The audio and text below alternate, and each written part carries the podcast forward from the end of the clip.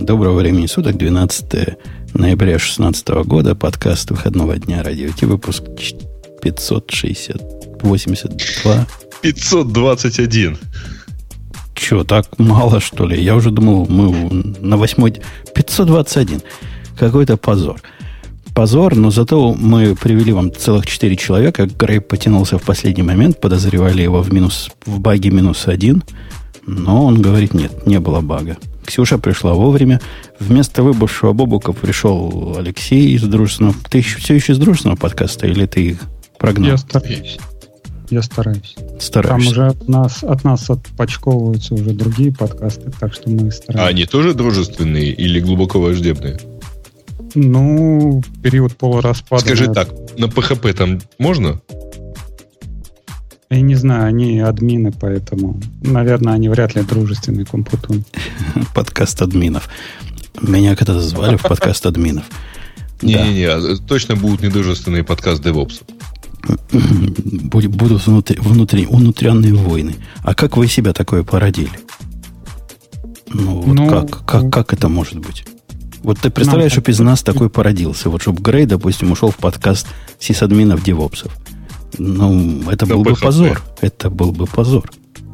Ну, ты, ты же тоже учился в советской школе, там проходили по биологии всякие гидры, там раз, размножаются почкованием туда-сюда. А, нам Э, пришел Это товарищ. простейшие всякие, да? Да, и к нам пришел товарищ, он там занес заразу, и постепенно у него выросла ложноножка и отделилась. ну, приш- пришлось отделить хирургическим путем. Я бы на вашем месте так бы с этими девопсами. Э, Давайте по поводу других. Начнем с позоров. У нас на этой неделе много интересного и странного. Э, Например, Ксюша, за что вы нас всех так? Я думаю, тебе можно, потому что даже самый главный сказал, ой-ой-ой, мы, мы такое наделали, мы такое наделали, мы это больше не будем. А если нельзя, Грей расскажет. Ну, Ксюше, видимо, нельзя, потому что это же главному можно. А не главным нельзя. Они нас похоронили. Правильно. Красная строка. Ну, на самом деле, э, Facebook э, в результате, так сказать, э, кстати, может потому, что выбрали кого-то не того э, на этой неделе э, и так да. далее, начал показывать, у него есть такая функция, э, он начал показывать, значит, э, на некоторых профилях, на довольно большом количестве профилей, начал показывать сообщение, что типа вот вспомните, пожалуйста, каким он был, ну вот как-то в таком духе, а, потому запуская с, я вот не помню, была эта функция или нет, вот эти memorial э, accounts. Ну, в смысле, Ну, есть, такая функция вообще есть. Давай я немножко расскажу про функцию, а ты расскажешь, что произошло. Подожди, Конечно. подожди, Есть Ксюша, дай, дай, функция. дай мне сделать эту э, трагическую паузу. Сейчас будет грустно. А. Но чтобы было не так грустно, я вам включу нашего спонсора, по Кстати. которому Грей забыл Да. сказать. Паразит. А должен был. Ой, а спонсор не играет. Или играет, но не туда. В общем, своими словами, у нас есть, есть DigitalOcean. Грей, скажи про DigitalOcean. А не знаю, он как-то... Видимо, проводок вырвался. Ну, ты... Да, у нас есть замечательный спонсор под названием DigitalOcean. Так сказать, пользуйтесь им, пожалуйста. Они э, бурно идут в ногу со временем. И, кстати говоря, обещали на следующей неделе рассказать кое-что о всяких бета и пререлиз фичах. Вот. А Они мне что-то такое прислали. Меня выбрав из всей нашей аудитории. Они мне этого. прислали какое-то письмо, сказали, что вот у нас какая-то бета-фича появилась. И- О. а где-то она у меня со звездочкой лежит. Но я не- даже не помню, что, что за, Не, за они хотят бета-фича. тебе пока про нее рассказать. А, то есть приходи, мы сначала расскажем, а Они, видимо, видно. пошли по э, людям, у кого не маленькие аккаунты. В смысле количество доплетов. Да ладно, Вот. десяток дроплетов это не маленький аккаунт считается уже.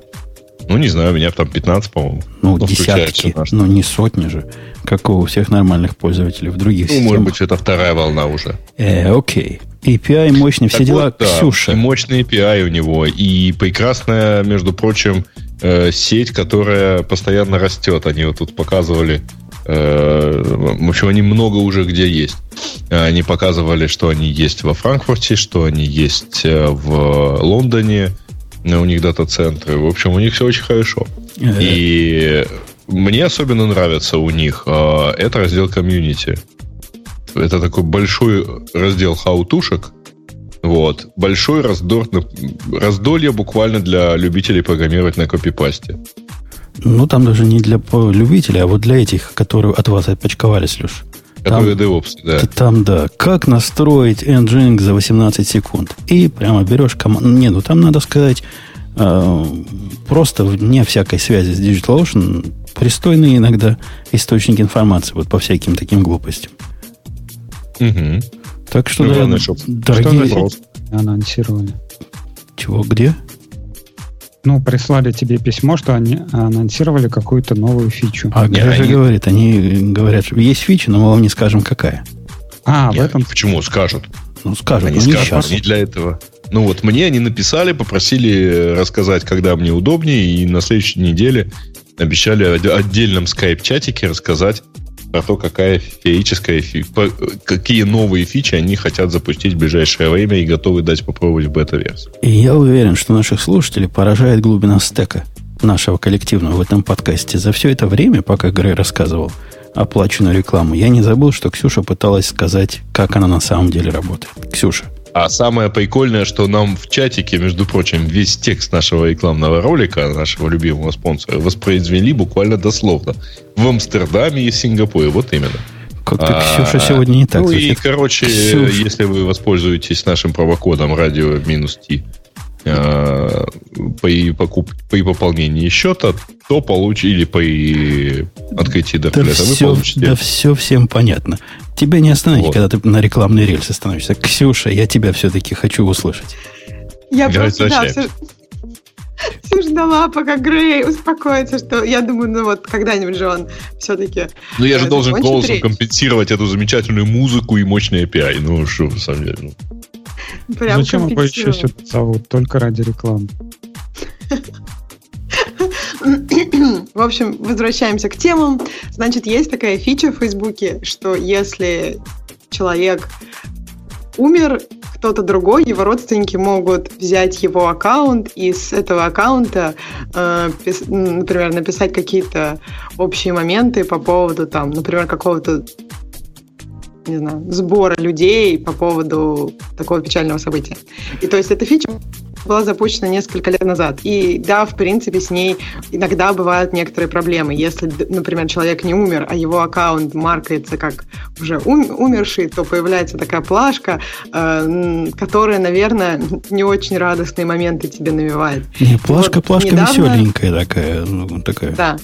Оптимисти. Я вчера смотрел Кимбала. Знаешь, Кимбала шоу есть такое в телевизоре. Он как mm-hmm. раз про это тоже рассказывал. И он задал правильный вопрос. Говорит, ну да, вот там у меня, по-моему, двоюродная сестра там умерла в, по вашей вине. И когда люди ставят лайк этому, это как, как понимать, это они радуются или поддерживают? Это вообще как транслировать лайки? Нет, вот, кстати, по поводу этого э, есть очень хороший ответ Фейсбука. Фейсбук же выпустил Reactions, то есть там есть не только лайки, то есть ты можешь поставить грустненькое лицо со слезой. И на такие штуки обычно... Но до сих пор, мне кажется, есть какая-то инерция, что люди лайкают. И у какого-нибудь грустного ивента очень интересно, что, допустим, половина людей все-таки сделала Reactions, поставили грустное лицо со слезой, а половина залайкали. А половине эта новость понравилась, да. Круто, круто как-то. Наконец-то откинул копыта. Это точно, да.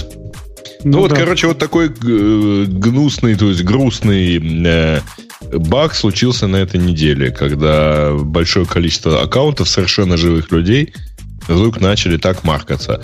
Включая, кстати говоря, я уж не знаю, это э, монтаж или еще чего-то, аккаунт самого э, Марка нашего, понимаете ли, Закерберга.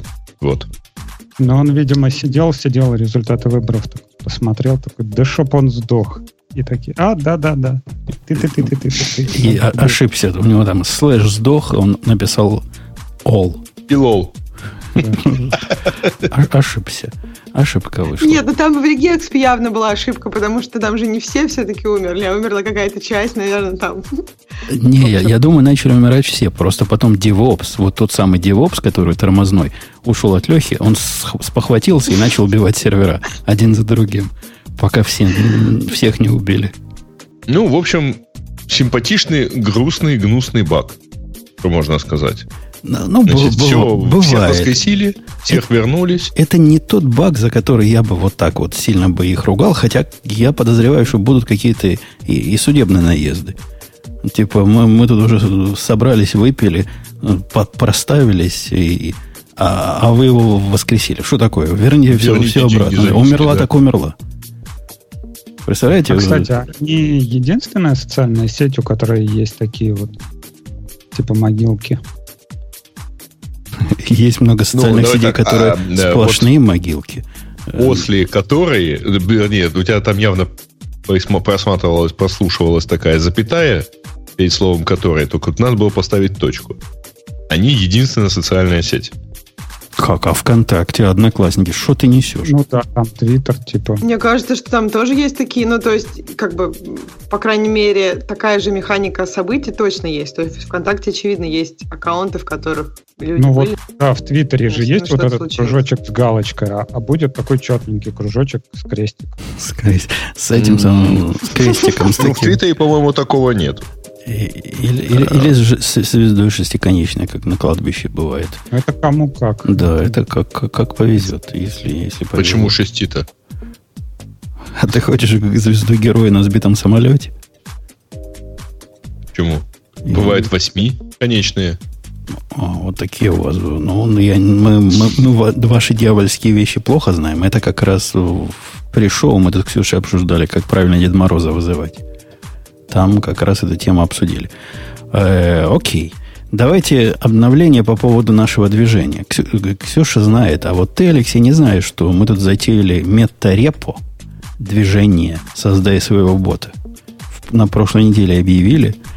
И такая и, прецедент такой. Раньше никогда не было, и вот опять. Мы, по-моему, никогда не проводили таких мероприятий, где всякий пришедший человек может написать нечто – а оказалось, я сам себе перебью, есть много людей, которые не знают, что им такое в свободное время написать. А тут я все рассказал. Мы все придумали. Пишите, вот вам API, вот вам пример, и делайте так, и весь народ вашим, вашим творчеством воспользуется. А, кстати, а хостинг всего этого удовольствия где? Хостинг всего этого удовольствия сейчас вот в этом э, репозитории, если вы пройдете по я выбрал эту ссылочку, выбрал, да. По ссылочке там раз, два, три, четыре, пять, шесть, семь, восемь, девять, десять, одиннадцать, двенадцать, тринадцать, четырнадцать настоящих ботов и плюс мой пример. И, то есть по два бота в день появлялось. На прошлой неделе мы объяснили, объявили. Все это дело поднимается на одном микроинстансе в DigitalOcean. Он не рекламно, он просто, он просто вот просто инстанс, за который мы, Грей, кстати, я плачу настоящие 5 долларов в месяц. Так ну, что... Ничего, мы и за этот платим настоящие. Да, так что... в месяц. Так что То там... Это, получается, ты решил наплевать на всякие микросервисы, а взять один такой большой монолит и собрать всех-всех-всех. Как, как монолит? А вот ты пойди на наш э, RT-бот, и ты увидишь, что это просто апофигеоз микросервисов. Это микросервис микросервисом погоняет и 14 раз, или сколько я сказал, 16 раз. И в, комп, в, в докер завернутый, и композом запускается. Каждый из них является своим собственным микросервисом, который реагирует на две entry point, два, на event и на info. И, собственно, все.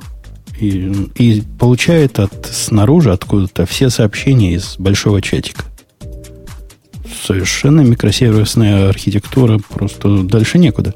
Что любопытно... Ну, компост один, в котором переписаны все эти боты. А, подожди, а это как к микросервисам относится вообще? Ну, это получается у тебя, ну, ты разделил на докеры, но так-то все в одном... То есть это микросервисы задеплоены на один инстанс. Ты, ты считаешь, что после этого они перестают быть микросервисами? Ну, смотри, если ты, например, э, свое приложение раскидаешь на несколько виртуальных машин, так. При этом не все, все будут э, разворачиваться, ну просто как несколько машин, да, но они все в одном месте и все э, принимают один и тот же вызов. То есть ты, я, я перевяжу для, перевожу для наших слушателей. Алексей говорит, что мы тут не, не доинженерили, а я думаю, мы не до оверинженерили. И предлагает нам поставить какой-нибудь сервис Discovery, чтобы они могли там себя прописывать, а мы могли потом ударять по общей точке и ходить на тот сервер, на тот нод, на котором тот или иной микросервис живет. Я правильно перевел? Ну, если бы это были бы реальные микросервисы, это было бы что-то вроде лямбда. То есть каждый бот — это такая своя лямбда, куда ты долбишься. Да, ты можешь ее у себя развернуть, если у человека нет денег на то, чтобы развернуть эту лямбду у себя где-то в своем аккаунте. Но так, по большому счету, это, ну, один большой кусок. Этот один большой кусок, который сейчас, он, это всего лишь специфика его деплоя и, и, и нашей, и моего желания не, не порождать лишней сущности. Поскольку на, на наш момент, на настоящий момент этого времени, эти все боты, сколько бы их там не было, прекрасно уживаются и на одном хосте и влазят. Если вдруг возникнет необходимость сделать их э, ну, более распределенным, но ну, это вопрос, это же не вопрос. Они, они и так сами по себе отдельные. То есть поменять схему деплоя и будет и будет как надо. Так что ты не прав. Это не монолит. Нет, это совсем не монолит. Вот тут совсем это просто набор микросервисов, задеплоенный в одно место. Для... Ну вот смотри, есть там, не знаю, Telegram, если взять. Uh, у него есть бот API. Это API не требует деплоя этого бота в облако Телеграма. Ты можешь долбиться там, ты можешь получать какие-то вызовы но при этом тебе не надо пулить в RT-бот, тебе не надо там ну, все, все это мне, мне хотелось, понимаешь, мне хотелось контроля. Собственно, я, конечно, мог бы и чужие боты собрать, и пусть бы они запускают их как хотят, и регистрируют. Технически это ну, так же просто сделать почти, как и то, что мы сделали, даже проще. Но ты понимаешь, сколько, сколько может быть всяких бредовых ботов, которые начнут друг с другом разговаривать и загадят нам весь эфир. Посему мне не хотелось заморачиваться с контролем, разным таким контролем на уровне API. Я устроил административный контроль. Выкладывается бот, я на него смотрю, пытаюсь понять, что там оно делает. А надо сказать, понять иногда непросто, потому что наш первый бот, по-моему, еще до того, как я написал свой sample Go, который там простой, как две копейки, просто показывает, как по API этому разговаривать. Первый бот пришел на... Догадайтесь, на каком языке? Ксюша, я тебя спрашиваю. Ксюша, на каком языке был первый бот? Английский, русский, украинский. На каком-то из этих? На каком языке PHP. программирования был первый бот? А, я думала, что он что-то говорит туда. Ты не мог понять, что он говорит. А на каком языке программирования? Ну да, PHP. Грей прав. Оба Swift. не правы, Леша. Objective-C. Леша, если ты не знаешь, что скажи. Скорее, ну, если ты спрашиваешь, то скорее что-нибудь экзотическое, вроде перла. Точно. Первый, первый был Перл. на перле. Первый а. был на перле, и прямо реально я на него, я на него посмотрел. Такой сто процентов ботов, как написал его автор, пока написано на перле. Он был абсолютно прав. С тех пор движение это росло и ширилось, и сейчас, если посмотреть на статистику по строкам кода, на первом месте по строкам кода Python – на втором месте у нас Go, на третьем Perl, на четвертом Java. Кстати, на Java там у нас есть, по-моему, два бота. Это просто у нас же Леша здесь, джавист. Один на, на Spring. Целый бот на Spring, Spring Boot написано есть. А есть один с, с какими-то партизанскими библиотеками. По-моему, то ли Spark, то ли еще что-то такое. Я так на него краем глаза смотрел. Ну, в общем, вот эти два джавовских бота, они все поднялись, а эти еще, значит, пытаются там. Ту-ту-ту, пытаются, пытаются. Ну, тормоза, ну ты знаешь, как на Java. Поднять непросто. Зачем на Java писать ботов? Я, я до сих пор удивляюсь, как Google взял Java для мобильной операционной системы, но это уже отдельный разговор. Но ботов-то зачем на нем на Java писать? А, Потому те... что я знаю Java и как бы и все. Те, кто спрашивает, можно на, на .NET, что значит можно? Уже есть на .NET. Там есть бот, который на .NET, да, реально. Ну, вот этот .NET, который умеет бежать на, на нормальных операционных системах. Есть и такой. Я вам скажу больше, дорогие. Там есть, на, по-моему, на Clojure бот, который, собственно... Вы знаете, вот эти... Чего, какой бот сделает человек, который пишет на Лиспе? Вот Грей, даже Грей догадается. Чего-чего еще раз? Ну вот представь, ты пишешь на, липсе, на лиспе. Какой бот ну, ты напишешь? Подсчитывающий закрытые скобочки? Нет, по-моему, этот был как раз на Go написан. Такой тоже есть, кстати говоря. Который незакрытую скобочку ругается. Говорит, ой, у меня диссонанс, закройте скобочку. Есть и такой. Ну. А тот, который на Лиспе, который на Clojure, он, собственно, делает э, репл. Что, ему еще делать, если он на Лиспе? Репл? Ну, а, это, это вот который карма, что ли? Э, нет, в него можно, ну, ну, как репл? Репл же, REPL. А, консоль? Смысле? Ну, да, да, ты можешь, ну, как, как ну, репл, он и есть репл, ну, что, как дети малые. Который называется, он, сейчас я посмотрю, как-то он...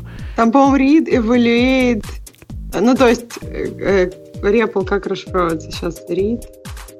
Ну, это такая, для, для тех, кто в танке, как Леша, такая командная, в, в настоящих языках динамических, не таких, как у вас Java, а вот в, в реальных. Можно такой промпт войти и там что-то написать, и оно тут же вычислится. Эвалюет. Но в скале тоже можно REPL сделать. Ну, то есть в этот STD, S, SBT, он, там есть REPL же, то есть можно что-нибудь написать. Вот, да-да, RT REPL бот нам подсказывает, есть такой. Из, да, из таких, что меня удивили. Есть боты, которые умеют разные глупости делать. Например, ты ему говоришь «привет», а он тебе отвечает «привет». Ну, это для... Я понимаю, я понимаю, зачем автор это сделал. Это даже не просто потому, что его просто легко сделать. А вот ты сидишь у себя в пещере, вот в этой, в, в подвале, в доме родителей, и никто тебе привет не скажет, а тут хоть бот с тобой поздоровается. Я, я, я, я вполне, вполне понимаю. Есть боты, которые умеют гифки постить. То есть ты ему пишешь там питон, по-моему, а он тебе фотографию гвида с какой-то умной фразой. Ты пишешь ему еще что-нибудь, он тебе еще чего-нибудь рисует. И есть относительно такие продвинутые боты. Например, один по Википедии умеет искать, другой умеет статистику э, разных слов высчитывать и, всякое, всякое, всякое. Я призываю народонаселение присоединиться к нашему движению. Вы видите, мы принимаем любые языки. Я не поверите, что принял сегодня. Вот просто, просто Ксюша не поверит, что я, чему я сделал э, accept, какому мерчей квесту, pull реквесту Принял коньяка на грампесе. Это я сейчас принимаю. А даже до того, как я принял, пришел человек с ботом, который, по-моему, вот как раз эту самую статистику считает, и попросил, чтобы в его боте был Redis. Представляете, Redis. Вот Redis я вот сейчас буду поднимать. Да, Redis на 512 мегабайтном инстансе. Но убедил, что без Redis ему никак. Потому что как в питоне без Redis состояние хранить. У них вот только так. Да, PHP, ну, конечно, PHP есть. Но как без PHP? Там, по-моему, пару ботов на PHP написано. И даже специально спрашивали, можно ли их писать на PHP. Да. То, конечно, да, ради бога. Пишите на чем можете. Просто помните о том, что вы не одни. Вас много, а, а сервер один. А питон, ты говоришь, вот самый популярный питон, это где-то 50% или меньше? Ну, то есть, какое примерно распределение между питоном? Мне показалось, что вот из того, что я видел, на первом месте по количеству проектов, по-моему, идет Go, в чем он используется. Хотя вот я зуб не дам, я специально не считал. Потом где-то Java и Python, они примерно на одинаковом уровне. А потом вся остальная экзотика, которая по разу встречается. Там кложеры, перлы – и есть один, который, автор которого читер. Просто читер. Говорит, написал я бота, в котором вообще нет исходного текста, а все прямо в докере. Прямо в докер-файле. Леша, догадайся, как, как это он в докер-файле прямо бота написал? Execute, наверное, и command line какой-нибудь. Ну да, команд, и там длинная такая строка про, про питон, фласки и все прочее. Ну, молодец. Так что, не, ну читер, но это, это не счетово. Как это переназвать э, точка .py на, на докер файл и думать, что всех обманул, но, но все равно прикольно. Прикольно. Э, вот такие, да, вот такие у нас подвижки. Ну, кстати, Жень, если ты делаешь такое движение, то как раз вот э, проблема с тем деплойментом, что у тебя все, все вместе на одном как бы сервере и в одном файле все прописано. Если бы мы хотели make the world the better place, э, то это был бы общий какой-то репозиторий, вообще боты для гиттера. Какое-то движение вообще ботов для гиттера. А так получается какой-то маленький такой между собойчик, конкретно боты для Умпутуна. Ну, да. Мы с Ксюшей уже давно тут сидим и поняли, что мир не улучшить. Но вот э, делянку вокруг себя улучшить как-то реалистичнее. Вот и улучшаем вокруг себя. Ну вот смотри, ты из дружественного подкаста. Тебе нафиг наши боты нужны. Вот у вас же тоже гитар, правильно? Тебе мысли, ну, наши боты... У нас тоже гитар, мы, может быть, за, засунули бы кого-нибудь. Ну, у нас, у нас сейчас есть боты, которых там десяток, уже прямо сейчас built-in, которые умеют не, кофе делать, на Stack Overflow отвечать, на тот же самый Вики ходить. Ты меня хоть раз спросил, хочу ваших ботов к себе? Нет. То есть это опять э, ранняя оптимизация. Нет такого ну, запроса от широкой общественности. Так зачем нам на несуществующий запрос отвечать? Ну, например, какого-нибудь бота вроде голосовалки я бы к нам бы закинул, почему бы нет. Ну да, такой есть. Но, к сожалению, он впендюрен в наш, э, в наш основной код бота. Ну вот, а, а, а как? Где потому же наши... что, потому что фундаментальная вещь. Никому такое отдать не можем. Понимаешь, это, мы должны хранить эту кнопку, эту кнопку запуска стратегических ракет у себя – а то накрутят наше голосование, знаем мы их. Э, вот такие новости. Я еще раз призываю народы присоединяться. Ну, это забавно, интересно. Хотя я себя почувствовал в странной роли человека, который вот эти пиары должен. Они пиары у них называются, да? Pull реквесты. Да, Осматривать и пробить. Прям, знаете, целое дело. Как-то неудобно у них это сделано. Может, я не знаю, как это правильно сделать. Но вот смотрите, мне кто-то постит этот пиар. Я хочу посмотреть, а, собственно, что он меняет. Можно посмотреть измененные файлы. Ну, ты заколебаешься смотреть.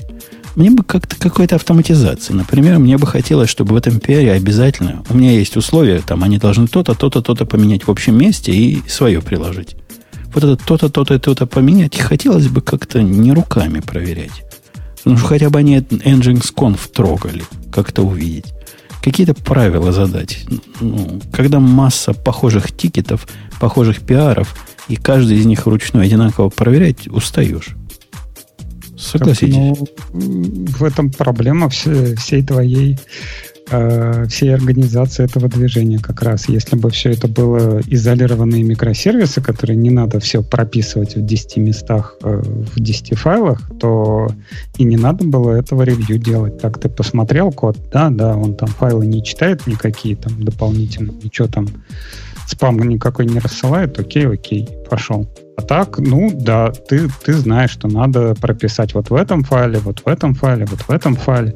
Но для этого тебе еще надо написать еще дополнительную автоматизацию, которая будет проверять, что вот этот бот он добавил сюда, а, а этот вот бот он не добавил сюда. Да ты перекладываешь ну, вину. По идее, тесты нужны тогда уж. Если ты собираешь такую, такой проект из разных кусков, должен тест Конечно. Вот кстати, кстати, где, где бы... Вот это хороший вопрос. А вот если у вас есть такой проект, дорогие слушатели, который и композ... Собирается композ. Не, не докер-контейнер собирается, как, а просто композ.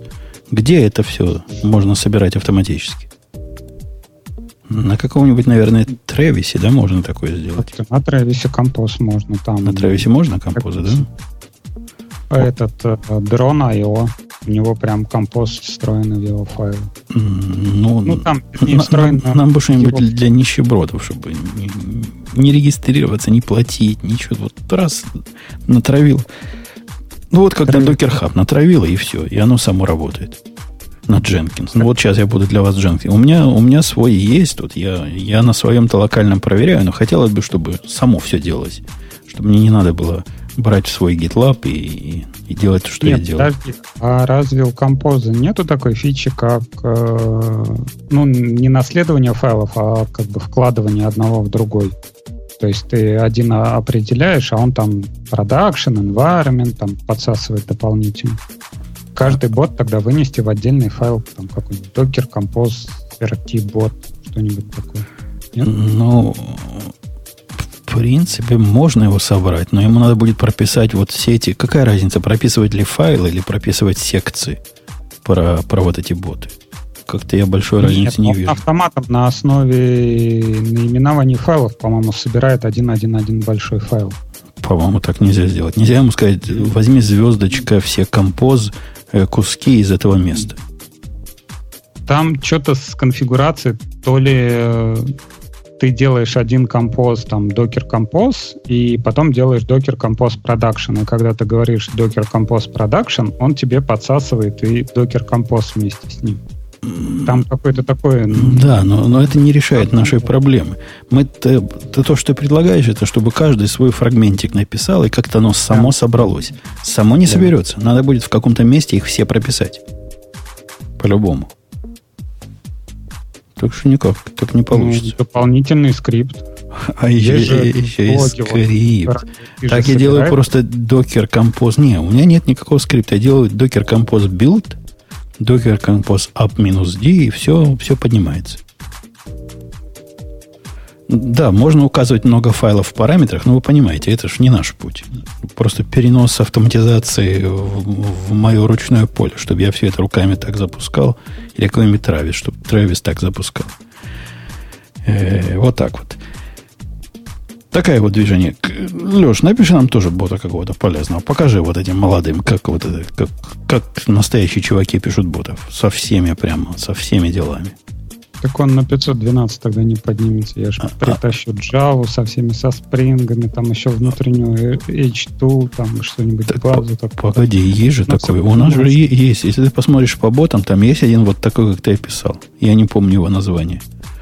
Вот если походишь, один прямо такой классический джавовский Spring бот есть на Spring Boot. Про H2 не знаю, но если у нас с Redis один есть. Сейчас То есть пос... он более разухабистый, чем все остальные? По-моему, Викибот это делает. Да, я вижу, зашел Викибот, тут у него есть Java и все дела. Не, а ты видел... Э, погодите, погодите, Вики, Викибот, я его обидел. По-моему, он как раз на, на Spark Викибот. Есть другой. Под Java, да, этот на, не на Spring Boot. А кто ж на Spring Boot? Ну, пусть автор скажет. Женя, да. ты не видел? Это, по-моему, проскакивал то ли месяц назад по этим, по Твиттеру, по блогам, что чувак пытался написать приложение на Java и запихнуть максимальное количество аннотаций туда.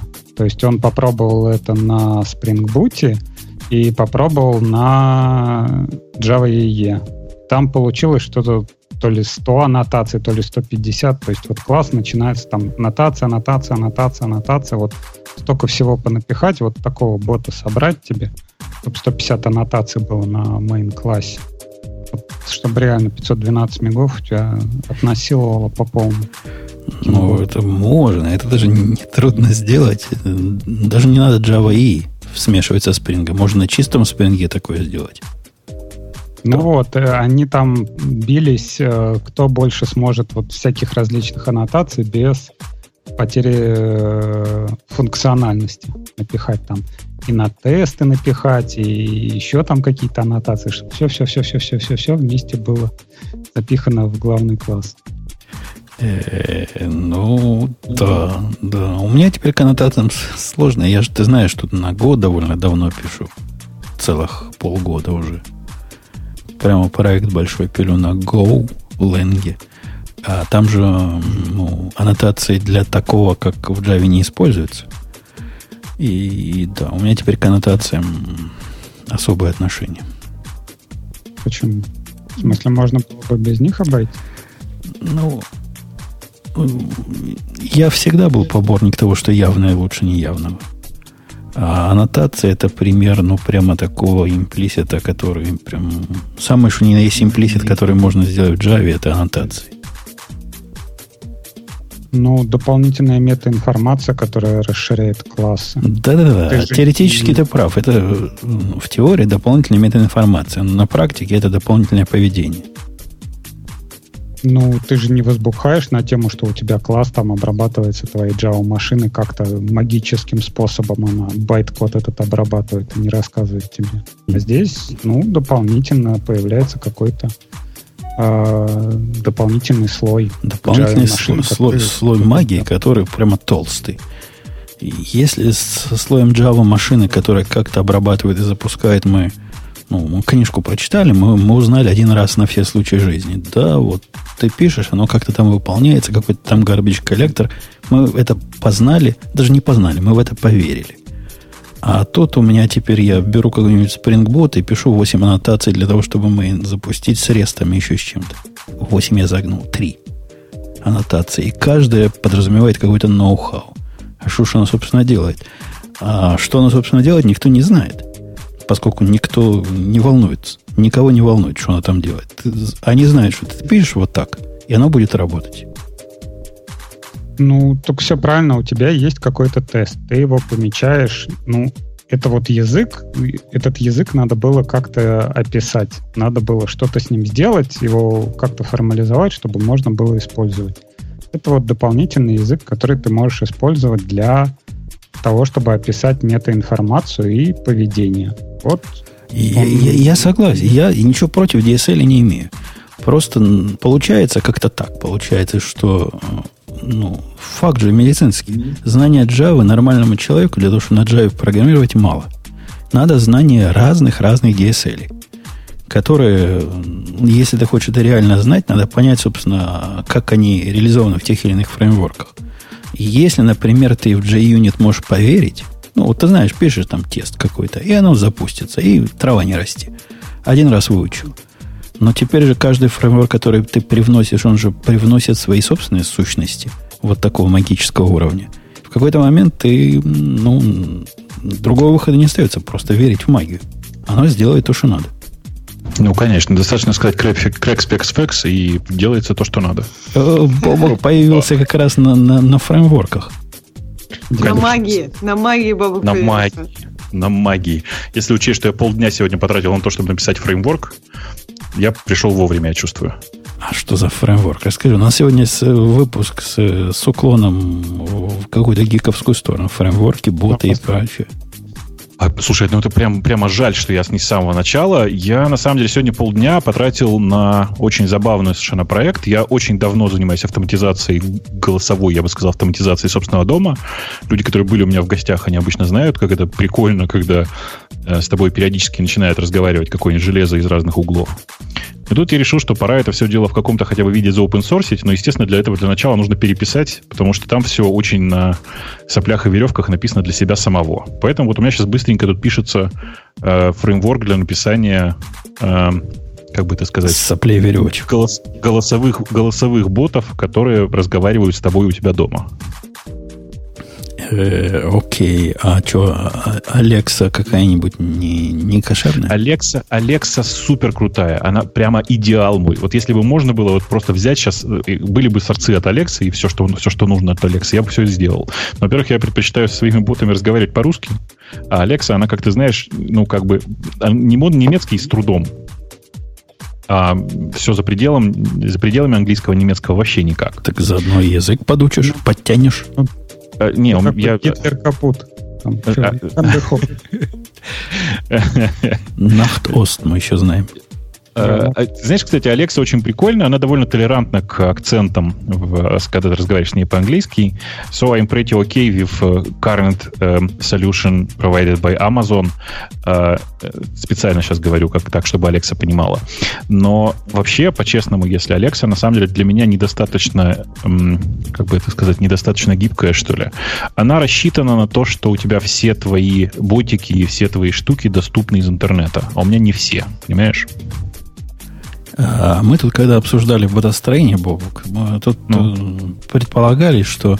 Ты, ты знаешь, да, как Трамп сказал про взлом? Что-то сидит 400-футовый мужик где-то там, пацан в подвале, и пишет вот эти хаки. Так а может... Что такое 400-футовый... 4, 4, а, в смысле, очень низенький? Нет, не, фунтовый. А 400 фунтовый. Толстенький. Очень толстый хакер. Тол, Но... Толстый хакер сидит в подвале родителей. Так вот эти наши хакеры, которые ботов пишут, может им выйти в люди и поговорить с живыми людьми? Я понимаю, что там снаружи природа всякая странная, какие-то живые организмы, но ну, хватит с ботами разговаривать. Слушай, ты знаешь, это, это правда очень ну, забавно. Я долго пытался понять, зачем я все это делаю. Ну, типа, что за дурацкая привычка, да? Казалось бы, у тебя же всегда под руками где-то недалеко есть часы. Зачем, чтобы тебе бот отвечал на вопрос, который час? Ну, до хрена. Да. Практика скажи. показала, что у меня, есть, у меня есть ответ. Это реализация наших детских футуристических мечтаний. Я не знаю, как ты, я в детстве много читал фантастических книжек и фильмов смотрел, где люди разговаривают с компьютером. Ну, почему бы нет? Ну, вот мы с, Ксюшей, подожди, продать, мы с Ксюшей тоже вот не пальцем деланы. И у нас есть iOS, на котором можно сказать там, там «Привет, Сири», это я специально «Привет» говорю, чтобы она не среагировала, и задать какой-то вопрос идиотский. Но ну. Ксюша, Ксюша не говорит Сири, и я не говорю Сири, мы говорим живыми людьми, теплыми. Ты знаешь, э, я, по-моему, тебе на этот вопрос уже отвечал. Мне кажется, что создатели Siri, они, э, даже не создатели Siri, неправильно, создатели современных голосовых ботов, и Alexa в том числе, они очень неправильно решают эту проблему. Они пытаются построить э, диалог с ботом, который выглядит всегда так. Человек задает вопрос, робот отдает, дает ответ. То есть вот такое однозначные, односторонние конверсейшены. Это ужасно плохо. Мои боты иногда инициируют со мной разговор сами, это совершенно не проблема. Они не ждут какого-то ключевого слова, после которого начнут меня слушать. То есть это все, короче, вот, это все, что сильно осложняет работу, все должно быть выкинуто. Погоди, у погоди. Меня вопрос. А, Подожди, это... Бобок. Да, ну, говори, Ксюша, говори. Я, у меня просто вот, смотри, боты начинают с тобой разговаривать. Тебе недостаточно и так шума и всяких систем. Нет, ты иногда нет. людям не отвечаешь, а с ботом ты рада поговорить? А видишь ли, бот это такое, такое существо, которое предназначено служить исключительно мне. Оно не решает свои задачи. Мне, почему, почему меня часто раздражают люди? Они пытаются с моей помощью решить свои задачи. Бот с моей помощью свои задачи не решает. Слушай, а ты, мере, ты, это мой ты бот. это самое, знаешь, нам подвижку устроил. У меня подвижку устроил. Ну? В прошлый раз, когда мы, поработав про наших вот э, радиотишных обсуждали, ты совершенно справедливо закритиковал мою начальную идею реагировать на слово. И то, что я реализовал, это реагировать на что угодно. Никакого ключевого слова, стоп-слова нет теперь. Ну, Или Хорошо. Но то, что ты теперь говоришь, это еще интереснее. Ты говоришь, надо дать ботам возможность просто так, не реагируя. А я тебе про это и говорил с самого начала. Ты просто не услышал меня. Может конечно быть, же. Может быть, конечно же, вся, вся фишка в этом. Мой бот, он как бы иногда реагирует на какие-то внешние обстоятельства, не связанные со мной. Вот, например, тот бот, который стоит у меня в машине и который всех каждый раз вызывает э, какие-то нездоровые восторги. Я когда завожу машину, он получает сигнал, что машина заведена, зная геолокацию, что это около дома, и зная, что это происходит приблизительно в то время, когда я выезжаю на работу, он говорит, привет, ну что, на работу? И все, что мне остается, это сказать «да», для того, чтобы он по умолчанию построил мне маршрут до работы. Понимаешь? Вот, ты не знаешь, я как до работы сейчас... ходить. А? Ты не знаешь, как на работу попасть, что ли? Совсем дикий. Ты знаешь, в... А, не, не, дело в том, что в Москве, если ты выезжаешь на работу утром, то неплохо бы знать, каким маршрутом ехать, потому что бывает перекрытие, пробки и вот это вот все. Я могу это руками сделать. Вызвать навигатор, глянуть туда, какой маршрут самый оптимальный. Ну нет, в этом случае вот типа мне сильно проще, когда открывается навик, который показывает, куда ехать голосом перед тем, как открывать Подожди, навигатор. Угу. Да, если ты посмотрел, начал строить свой маршрут, когда ты завел машину, это не поздно ли? Ну, то есть обычно это все происходит не за секунду, то есть ну, просто, по-моему, эффективнее строить маршрут, пока ты еще идешь к машине, Вам когда она успеет посмотреть все эти перекрытия и все остальное. Слушай, не знаю, как у вас, я не знаю, как у вас. У нас Яндекс Навигатор строит маршрут меньше, чем за секунду. Ну, вообще, я про Яндекс Навигатор сейчас говорю, как, вспоминая свое время. Сейчас у меня нет таких проблем. Тут нет перекрытий. Никак, не, не, никогда такого не бывает, что маршрут строился дольше, чем там секунда, может быть, две. А, надо сказать, что это время обычно... У меня дизельный автомобиль, к сожалению, и зимой это время уходит на то, чтобы этот двигатель все-таки завелся вот эти пары секунд они как раз в это время, он как раз в это время и заводится. А, и в любом случае, слушай, ну, ну у тебя же задача не стартовать не в Формуле 1. Ну, конечно. В 10 секунд ты спокойно подождешь. У меня в, в, в этой системе есть одна, одна важная штука, которая радикально отличает мой паттерн использования от э, людей с обычным навигатором. Э, у меня навигатор запускается. но навигатор запускается скорее как дополнительное средство, потому что вообще-то, э, когда стартует эта навигация, я говорю, что да, на работу, она говорит, ну хорошо, кратчайший путь, и дальше называет кратчайший путь по ключевым, по самым крупным самому крупному объекту, находящемуся на этом кратчайшем пути. Но в моем случае это звучит так. Через третье транспортное кольцо, или через садовое кольцо, или через набережную. Ну, вот как бы... Какой-то у тебя, так. какой-то тебе оверинжиниринг, Бобук. Ну, это же безусловно. Ты понимаешь, что на самом деле это все не нужно. Это ну, все да, штука, да. которую я делаю для собственного удовольствия. Ну, как, это, как, как собственно, и, и наши боты. Же. Кому нафиг нужны боты, когда тут люди ну, собрались? Конечно. Но прикольно. Конечно. Ну, прикольно. Ты пишешь, например, ну, слово питон, у нас есть такой бот, Бубук, а он тебе фотографии гвида показывает. Очень ну, мило. Как, очень как, мило. А какой можно... в этом смысл? Да. А вот прикольно, мелочи приятно. А вы знаете, да, что есть э, прекрасные телеграммные боты, некоторые из которых по слову питон показывают совсем другие картинки. Там девушка с питоном. Это, вот, это да. поиск по Яндексу, ты имеешь в виду? Поиск по Яндекс картинкам такой неприличный показывает. Ты знаешь, вот, кстати, по, вот э, э, это конкретно показывает поиск по Яндекс картинкам, по Google картинкам, по Бингу и по всем подряд. Ох, блин. Ты когда начал рассказывать, я как раз вспомнил анекдот mm-hmm. такой. Ночь, Бобук выходит, идет по комнате со свечой, садится посередине комнаты. А, кто здесь? Э, у меня такой проблемы нет. Эм, дело в том, что те слушатели наши, которые наблюдают за моей карьерой подкастера давно, знают, что я так не просто не делаю. Э, там в анекдоте как бы важно действие, которое совершал чувак со свечой. А, ты не делаешь это? Ты знаешь, нет. Э, ну, есть такое... Это повато. А? Чего?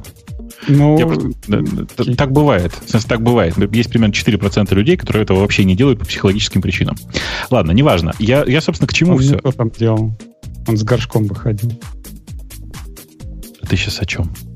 А ты... Я вообще не понимаю, куда вас унесло. Я, Окей, да, хорошо. в оригинале этого анекдота, э, в оригинале да. этого анекдота, это очень я оригинальный цирковой номер. Очень я оригинальный помню цирковой этот анекдот. Конечно. Сережа прекрасно помнит этот анекдот. Мы его в нашем эфире рассказывали раза четыре. Так вот, слушайте, дайте я расскажу всю текущую историю-то. А, конечно же, все эти штуки, все штуки для автоматизации дома их, конечно, правильно было бы купить. Есть хорошие, красивые индустриальные решения. Они, может быть, не такие удобные, как я бы хотел. Но, конечно, они сильно, это сильно эффективнее их купить, а не тратить собственное время на это. Но, если честно, мне как бы на работе программирования не хватает. У меня сейчас большая часть времени уходит на э, управление, скорее, продуктами и людьми, чем на программирование. Э, так, и ну, хочется, ну, что-то поделать руками. Как может тебя взять в, в эти самые, в, как называется, сол координаторы нашего RT-бот проекта? И ты будешь молодежь учить ему? А то я уже устал. Слушай, э, я, я не очень понимаю. Ну, то есть можно меня подключить, конечно, но я реально не очень понимаю, что делать с э, ботиками в э, чате Радиота. Как, чего делать? Но... Ну, ты, ты, ты как будешь как Линус, понимаешь, матом их, матом. Вот а, это я могу, конечно, подключать. Написал тебе кто-нибудь бота на PHP. А там таких два, которые делают примерно одно и то же. А ты его матом. И вот, ну, вот это могу. разойдется потом по, по всему интернету. Это я могу, господи, что бы хорошего. Что бы путнего, вот как это называется. А это я могу.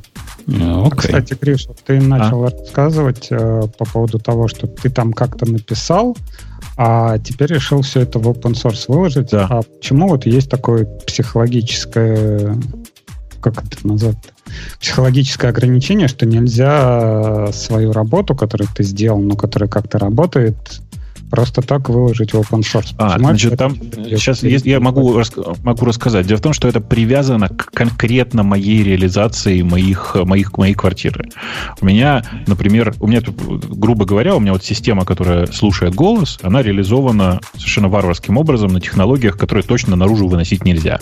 Давай прямым текстом скажу. У меня на своем, собственно, домашнем сервере стоит instance распознавания речи от Яндекса. Ну, как бы, ну, нельзя это в open source отдать. Физически невозможно. А, зато можно переделать на cloud ное решение, на облачное на использование там, яндексового SDK облачного и, и все такое. Это одна сторона. А почему ты же не отдаешь конкретно вот этот instance? Ты показываешь API. И сама идея open source, что какой-то человек приходит, смотрит такой, о, смотри-ка, вот тут вот API такой реализовано. Давай-ка я еще прикручу там другой API. Там. Не, не, не. Я, я не а. хочу, чтобы я не хочу, чтобы это было сервисом, который где-то у меня запущен. Я хочу, чтобы если человек хочет что-то такое сделать сам у себя дома, он сам мучился с тем, чтобы поднять свою собственную железку и со всем этим возиться. Ну, то есть, как бы для меня здесь важно э, то, что я могу это отдать в open source в буквальном смысле, что человек может просто полностью развернуть свою собственную инсталляцию.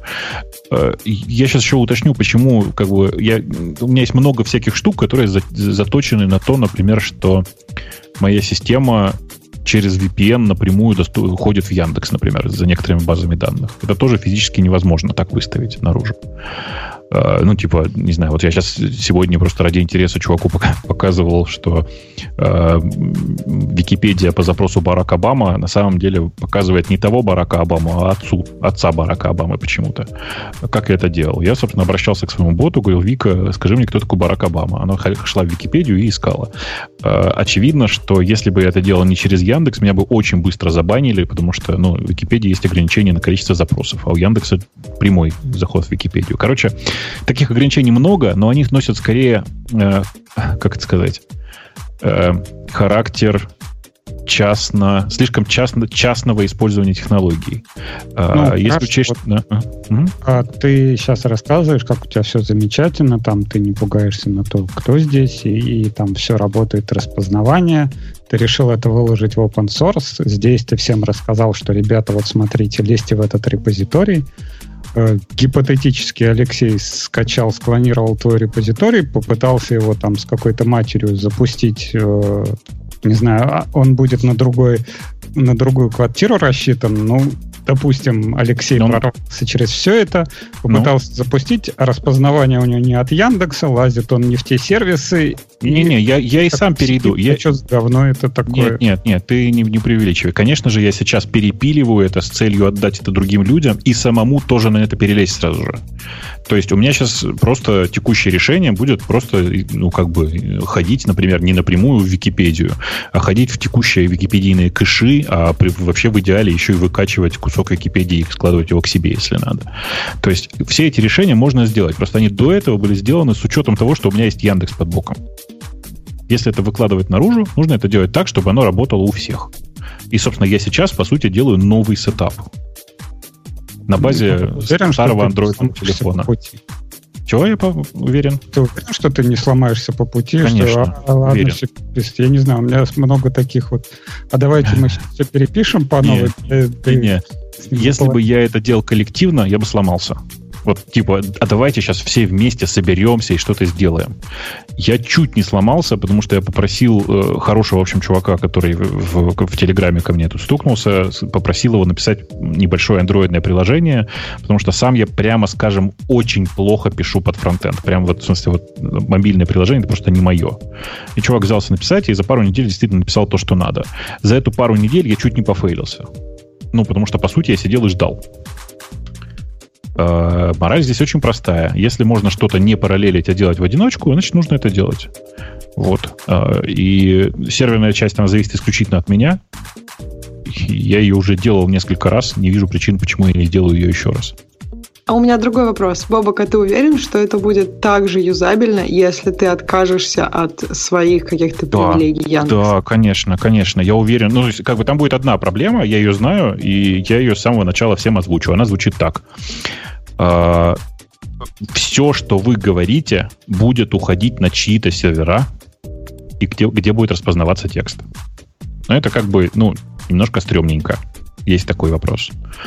Но э, с практической точки зрения большая часть людей, это, мне кажется, совершенно этого не пугается, и никакой проблемы здесь нет. А если еще учесть, что пройдет еще пару годиков, и, наверное, будут, будут нормальные офлайновые распознавания на устройствах, то думаю, что и эта проблема пропадет. Окей. Эм? А что вы тут вообще обсуждали без меня? Было что-нибудь интересное? Да что-то такое ощущение, что мы ничего и не обсуждали. Меня ждали, что ли? А, нет. Мы обсудили тему, как Facebook всех убил. Вот, а потом обсуждали ботов. Ну, все Давайте что-нибудь другое возьмем. Ну, пусть, Женя, мы в гиковский скатываемся или попытаемся про муть всякую про Трампа поговорить. У нас есть... Э, я тут, у меня тут этот самый коньяк не в то горло пошел, иди, я весь перекошенный. У нас есть праздник. 7, 7, 7 лет Go. Я думаю, Ксюша есть что по этому поводу сказать. Поздравляю, Go. Семь лет. То есть язык прямо как большой уже. Семь лет уже. А мне казалось, что им лет пять. То есть как-то они незаметно первые несколько лет. Мне кажется, мы вот про них говорим лет пять, а не вот не семь. Даже меньше, мне кажется. Мы над ними после года три насмехались. И всего лишь около года адекватно хвалим. Надо, кстати, сказать, что я не так давно смотрел, что мы говорили про Go в самом начале. И, в принципе, мы все говорили правильно. Как? Что, при, что прикольное начинание, что это единственный язык от э, Гугла, который хоть на что-то понятное похож и понятно, ради чего он делается, что по-прежнему непонятно, как будут выживать все остальные языки, которых там в Гугле наплодили пачку, что э, это будет, скорее всего, довольно нишевая история, но Google будет много пушить для того, чтобы ее раздать как можно шире. Ну, короче, мы все довольно правильно говорили. А как вы думаете, какое будущее у Go? То есть займет он место, я не знаю, а, а отожрет он какой-то кусок у, например, Java или вообще куда он будет развиваться? Ну, это же такая анти-Java в каком-то смысле. Ну, в смысле, это как бы система, которая, как мне кажется, в некоторых аспектах своих сделана максимально не похожей на Java. Нужны объекты, не будет объектов. Э, нужны нормальные треды, не будет нормальных тредов. Э, давайте весь синтаксис построим вокруг э, старого синтаксиса C, а не нового синтаксиса C. Ну, короче... Ну, разве это не те же? Ну, то есть, как бы, серверные приложения пишутся на Java и на Go. Или вот, ну, то конечно, есть, какая разница в проекте? приложения пишутся на, все, на всем. Серверные приложения ну, пишутся на всем, слушай. Ну, да, э, даже на JavaScript, я согласна. Ну да, нужно там точно понимать, что Go никогда не заменит нам Plain C и C++, просто в силу низости своего, в силу своего как это, высости. Выс, выс, высости своей, да. Он вряд ли заменит Java, потому что э, большая часть людей, которые пишут на Java, это не те же самые люди, которые когда писали на Каболе. Это в среднем люди, э, довольно, многие из них довольно адекватные, и понятно, что у них своя большая ниша. Получится ли Go, э, у Go кого-то там победить и стать каким-то там относительно значимым языком? Ну, не знаю, время покажет. Все будет зависеть от того, как э, Google будет вести это сообщество, потому что без сообщества ни один язык не живет. Вот мне очень нравится, как Apple, с одной стороны, аккуратно и четко показывая, кто здесь главный, а с другой стороны, прислушиваясь к сообществу, работает со Swift. Вот прям, прям молодцы. Ну, ну, по факту Go, собственно, отвечая на Ксюшин вопрос, в моем лице отжирает кусок от джавовского рынка. А особенно с, модным, с модной движухой микросервисов, когда э, большие проекты как бы уже не, не актуальны, то это реальная альтернатива вполне.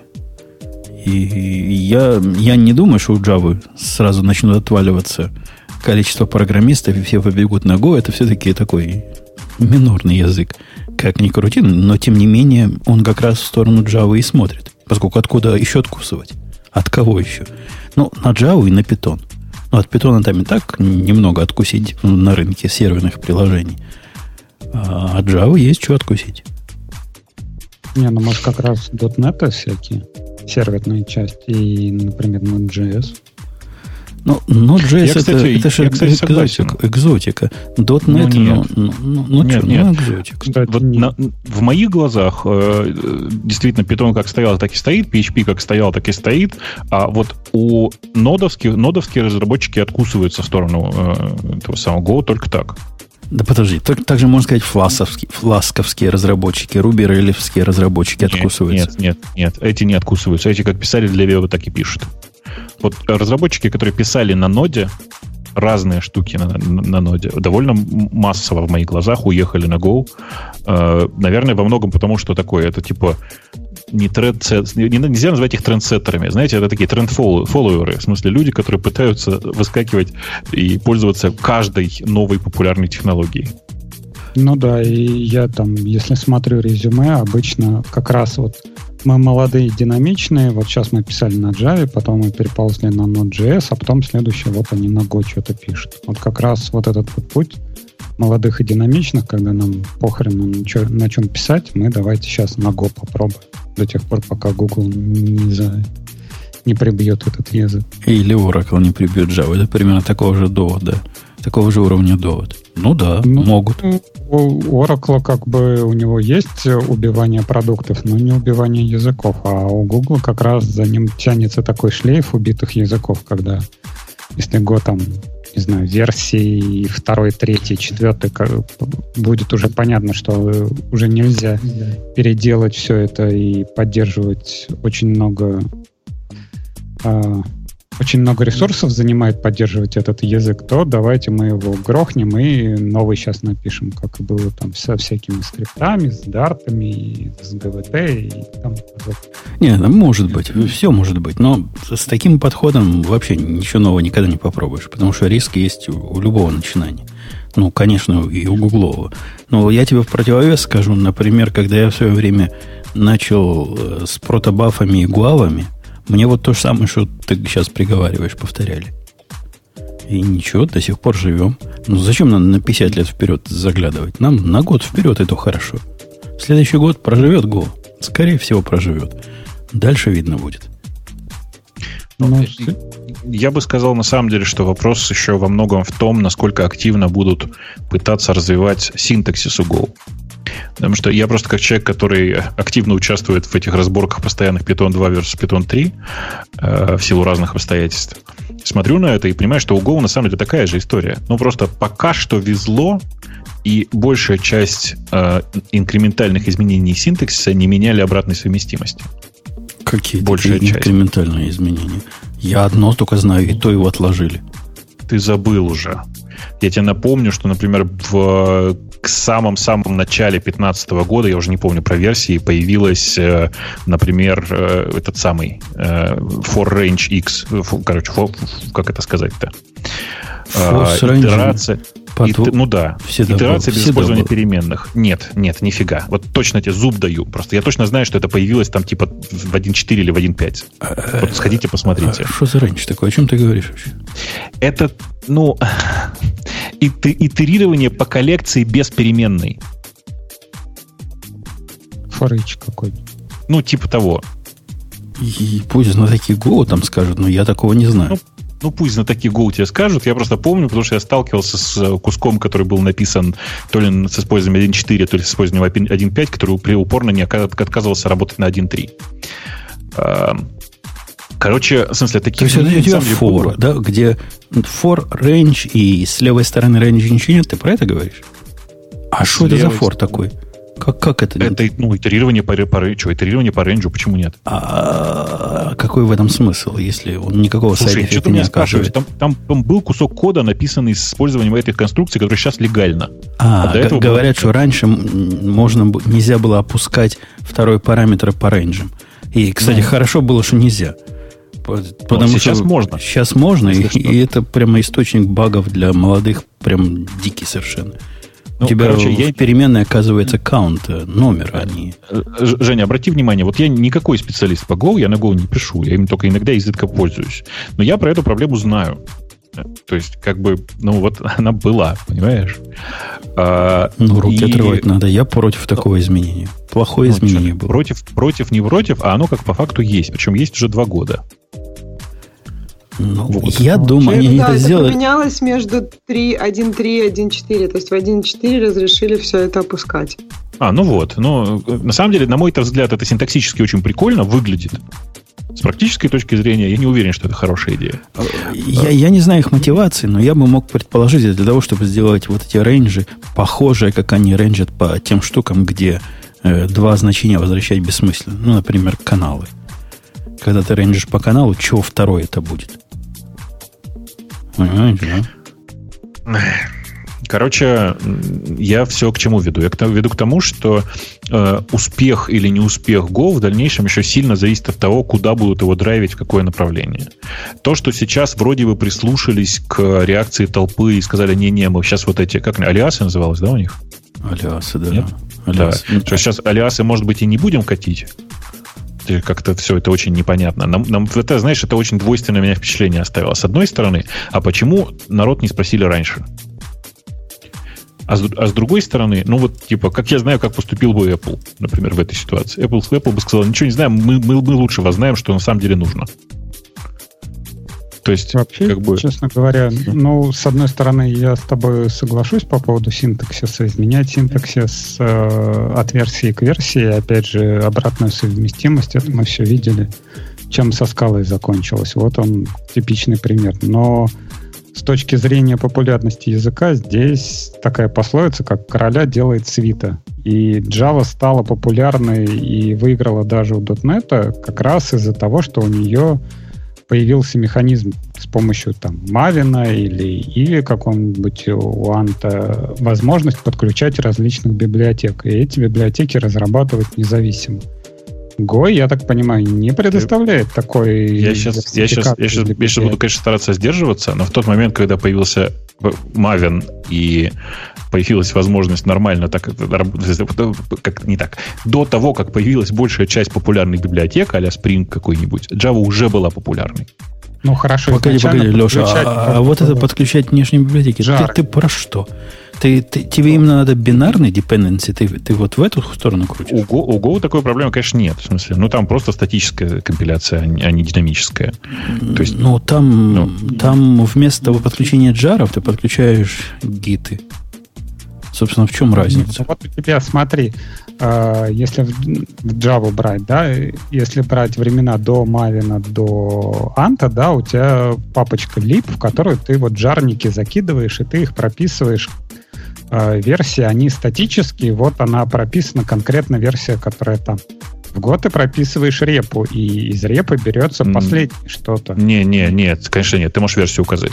Ты можешь... Во-первых, Бобук не прав, версию нельзя указать. Не, не версию, хорошо, тег, прости, пожалуйста. И тег нельзя указать, ничего нельзя указать. Леша прав абсолютно. Если ты делаешь импорт э, на GitHub, а. возьмется мастер, голова мастера. Однако в версии 1.5 а, для обоих, поясняю, появилась возможность э, не брать, а взять его из локального директория. Специально из директории такой, куда ты их складываешь. И там может быть любая версия, которая тебе нравится, которая тебе подходит, с которой ты проверил. Это вентеринг называется. Ну, опять же, да, это не какие-то репозитории, которые есть для Maven, откуда ты можешь скачать вот конкретную версию. То есть, например, я как э, суппортер какой-то библиотеки могу все что угодно с ней делать. Я вот зарелизил версию 1.0, я могу в версии 1.2 поменять вообще все, API, все-все-все-все-все.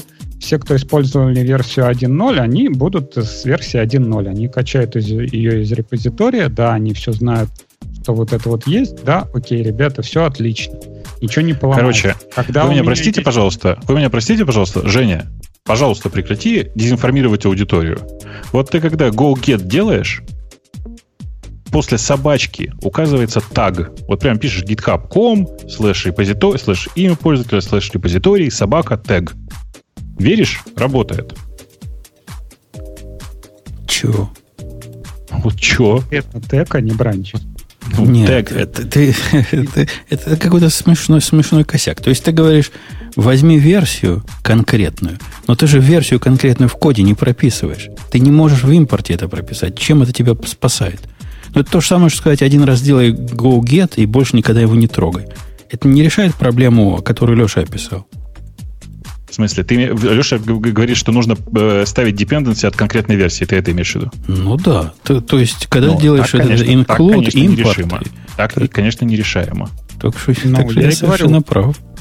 Есть библиотека, да, я вот человек, э, я разработал версию 1.0. Вот я считаю, что вот сейчас вот она работает. Нет, ты, ты, ты, ты собственно, решил, прав. Ты, ты, Леша, прав. Это как бы факап прям немалый. И для того, чтобы этот факап решить, у них в Гугле, видимо, такой проблемы не было, поэтому они не пытались ее решать. Народное население решило эту проблему. Есть такой, Go, не помню, как называется, такое место, куда можешь версионировать, складывать свои пакеты, ну, типа как Maven Central, только для Go. То есть есть такая штука. И многие, например, Mongo оттуда, mongo.mgo версии 1 или версии 2, я не помню, какой я достаю, как раз таким образом и достается.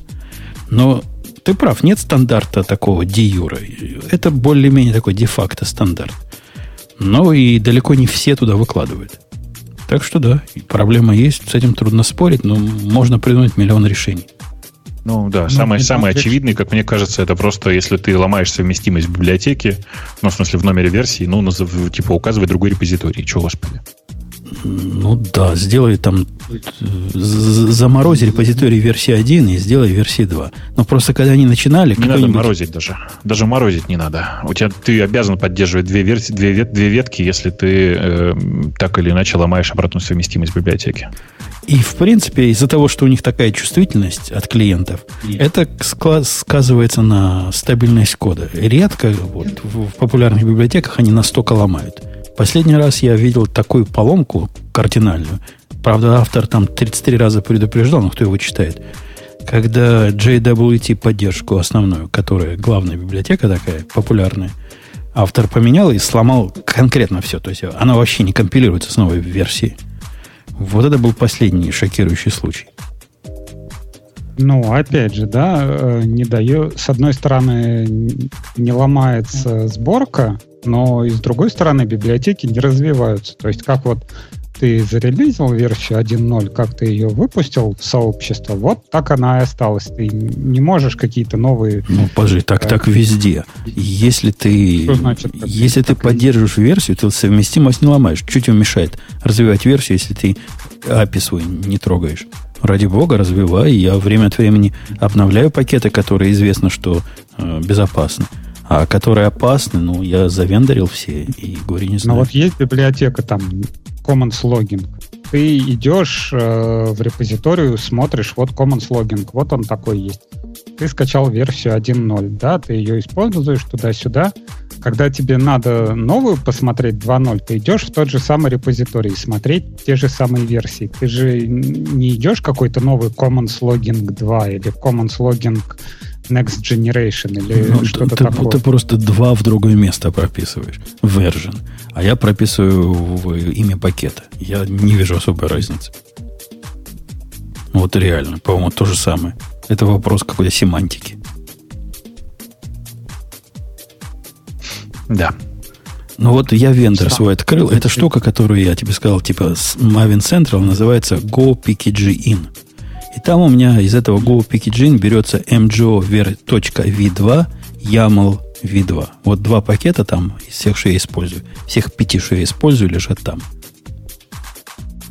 Так что бывает такое у нас, пока не все, не все этим употребляют. Э, ладно, давайте к следующей теме. Я даже не помню, какая была до следующей темы. А, 7 лет Go мы праздновали. Окей, окей, отпраздновали. Какие-то у нас сегодня темы такие, вы уходите на полчаса в них. А что нам, кабана? Да. Докер. А что с докером? У нас ничего про докер в этот раз не а надо было. Ну как же, подожди, докера не могло бы быть без Go, ну как же? Да. И наших ботов не могло быть без докера. А, кстати, да, мы уже поговорили про докер. Да. Так а у нас же есть докер containers anti-patterns. Мы, по-моему, их не обсуждали. Как раз, мне кажется, вам отличная тема пообсуждать. Окей, роли. Я даже не вижу, где она, но я тебе ее выберу. Ну, ты чуть-чуть прокрути, и, и будет. Мне кажется, это Алексею классная тема. Он сейчас задвинет, что ты все докер неправильно. Ты все с докером неправильно делаешь. Ну, кстати, да, я в комментариях тебе отвечал, там, как, как правильно делать. Вы когда обсуждали в Geekos. А ты что-то не ответил? Я также. А, а ты что-то мне думаю, такое ска- сказал? Такой? Не, я помню, что ты сказал, что такое я вот ее бес- выбрал, бесполезное, да. А, про Discovery что-то, да, сказал, не?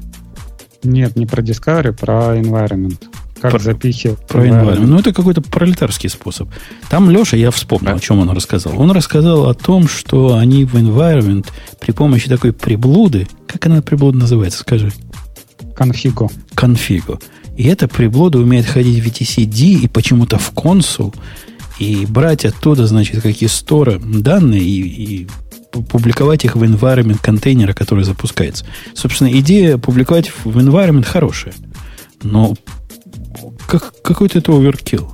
А оно тебе действительно надо и в etcd ходить, и в консул.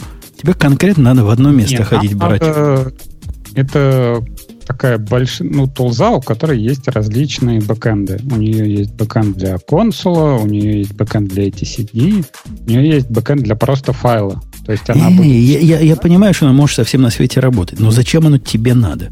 Вот если тебе в конкретной жизни надо работать с, с, с чем-то одним, зачем тебе вообще эта штука нужна? Ты не можешь set env сделать из э, волта без этой штуки? Тебе вот эта штука для этого нужна? Вот я вот этого момента не могу понять.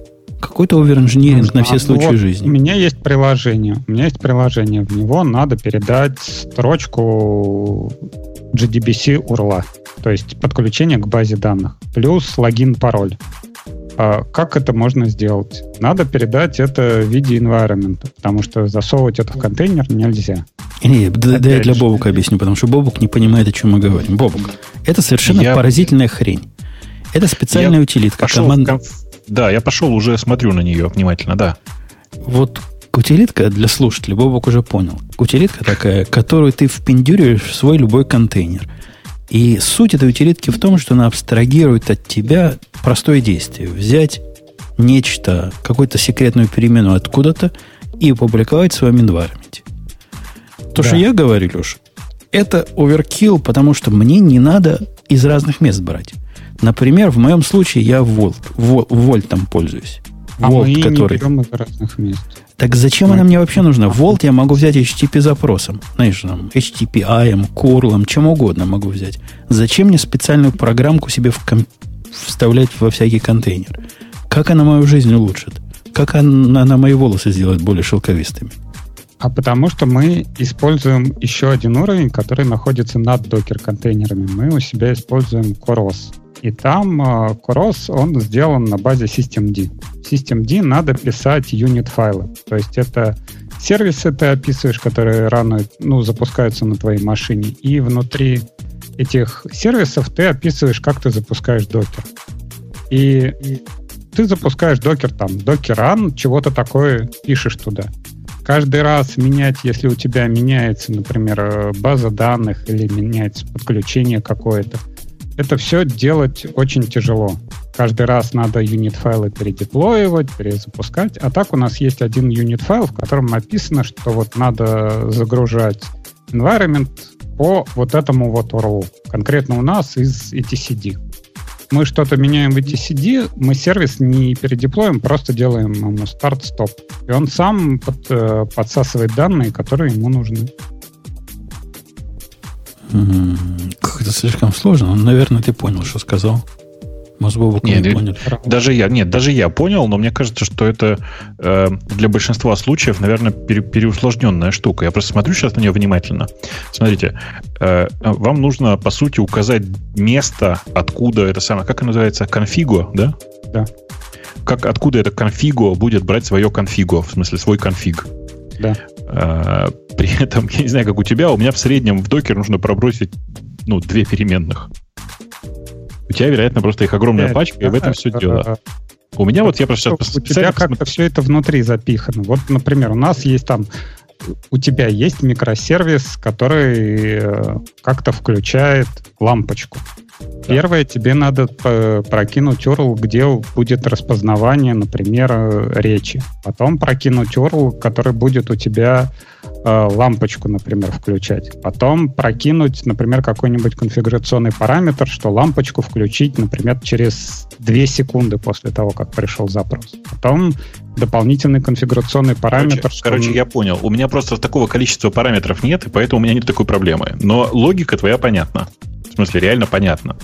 Ну, Я учитывая просто... то, что вот э, у нас как бы вот эта связка, она, опять же, извините меня, что я опять к Java и к Spring, э, у нас вот эта связка работает э, напрямую, запихивается в спринговое приложение. То есть сейчас э, читаются вот этот вот environment, читается внутрь докера, в докере запускается спринговое приложение, и Spring Boot, он автоматически environment весь подсасывает, и во внутренние имена спринговых, э, как variable, спринговых переменных его сохраняет. То есть нам не надо ничего дополнительно нигде подконфигурить, то, что вот у тебя есть там два параметра в environment, а надо, например, дополнительно еще третий передать. Вот когда лампочка будет гаситься ну, там, через 5 э, минут. Несомненно, то, что они просто обновляют это внешнее приблудо, которое обновляет environment, а у тебя из environment все берется, это наш путь. Это правильно, это нормально.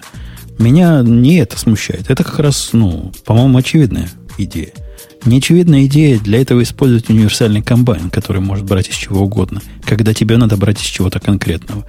Но, ну, может, тебе действительно надо из чего угодно. Вот этот универсальный комбайн, во-первых, а, как минимум две, две ситуации, в которых нужно тебе это. Первое, когда ты деплоишь, и он у тебя берет, например, из etcd, а второе, где ты берешь этот докеровский контейнер, и он у тебя берет параметры из локальных файлов, когда ты как девелоп запускаешь их у себя. Второй вариант, ты, мы сейчас используем etcd, но, например, думаем о том, как бы нам задеплоить консул. И как бы нам... Во, вот, вот это как раз вот это, это вот это решение всех проблем на будущее сразу. Мы сразу решим все проблемы. Вдруг мы завтра захотим из etcd брать.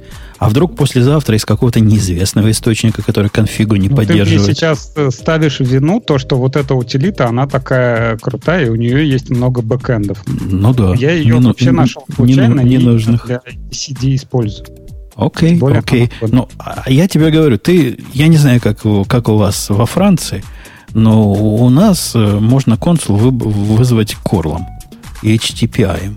И сразу одной этой же командой сразу в environment записать результат. А у вас с etcd так нельзя? Надо вот реально кон, ну, конфигу? Опять же, опять же, все вот это вот э, вызвать, это тебе надо еще где-то дополнительно прописать. В докер-файле. Точно так же, как ты пишешь в докер-файле свою балалайку, конфигу. В, в то же самое место. Вот ничем, ничем не... У тебя есть, ты дергаешь по HTTP, ты выдернешь только один ключ. Так? Там какая-нибудь э, конфигурация базы данных, там URL.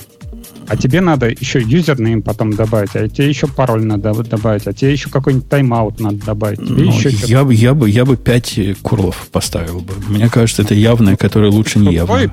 Ты, ты любишь Ctrl-C, Ctrl-V, тебе... Да, да, да. Л- лучше немножко cut and paste, чем маленькая зависимость. Это вот ну, в том Go есть такой такой... А у нас как бы большое приложение, большой монолит, там разные тайм-ауты, там разные таски внутри что-то запускаются. Например, мы можем контролировать различные фичи, то есть например, у нас запускается, вот у нас по какому-то урлу будет отвечать вот так вот, а если мы изменим параметр, то он будет добавлять так не знаю, дополнительное какое-то слово к этому. Но, это во- во- вообще, мне по- я в свое время вот э, столкнулся со сложными конфигурационными э, штуками, как ты описываешь, которые надо тонко настроить. я пришел к выводу, что настраивать их тонко не надо. Я, как, как ты был, вот каждая, каждая хренька может быть настроена, потому что вдруг оно понадобится в жизни. Со mm-hmm. временем я понял, что мне, в принципе, интересуют атомарные наборы. Меня интересует набор для э, развертывания в девелопменте, а набор для развертывания вот дома, набор для развертывания в такой-то среде.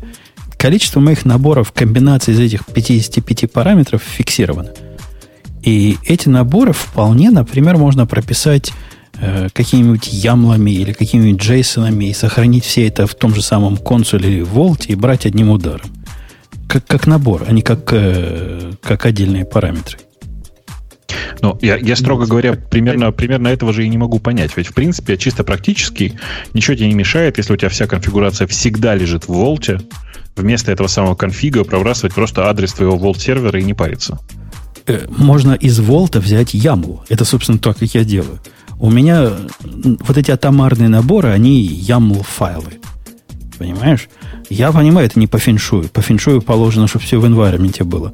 Ну, пусть они горят огнем с таким environment.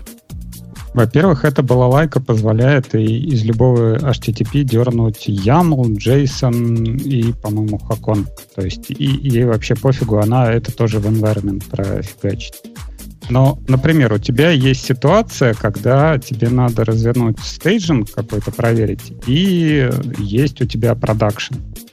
В нашей ситуации тебе не надо менять ни Docker-контейнер, не надо менять ни юнит-файл, в котором будет э, описан запуск этого Docker-контейнера. Просто, ну, чуть-чуть, окей, чуть-чуть надо будет поменять юнит-файл, написать ему, что он должен из etcd, из дерева, ну, etcd, если не знаешь, это такое древовидное хранилище.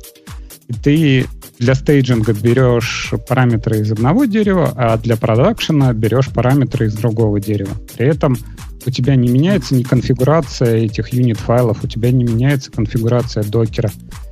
Но ты получаешь новое качество, то, что ты стейджинг можешь запускать отдельно без каких-то дополнительных созданий там ямлов, что-то так такого. У, у меня то же самое. Я, я, может, плохо объяснил, Леш, но у меня абсолютно такая же концепция.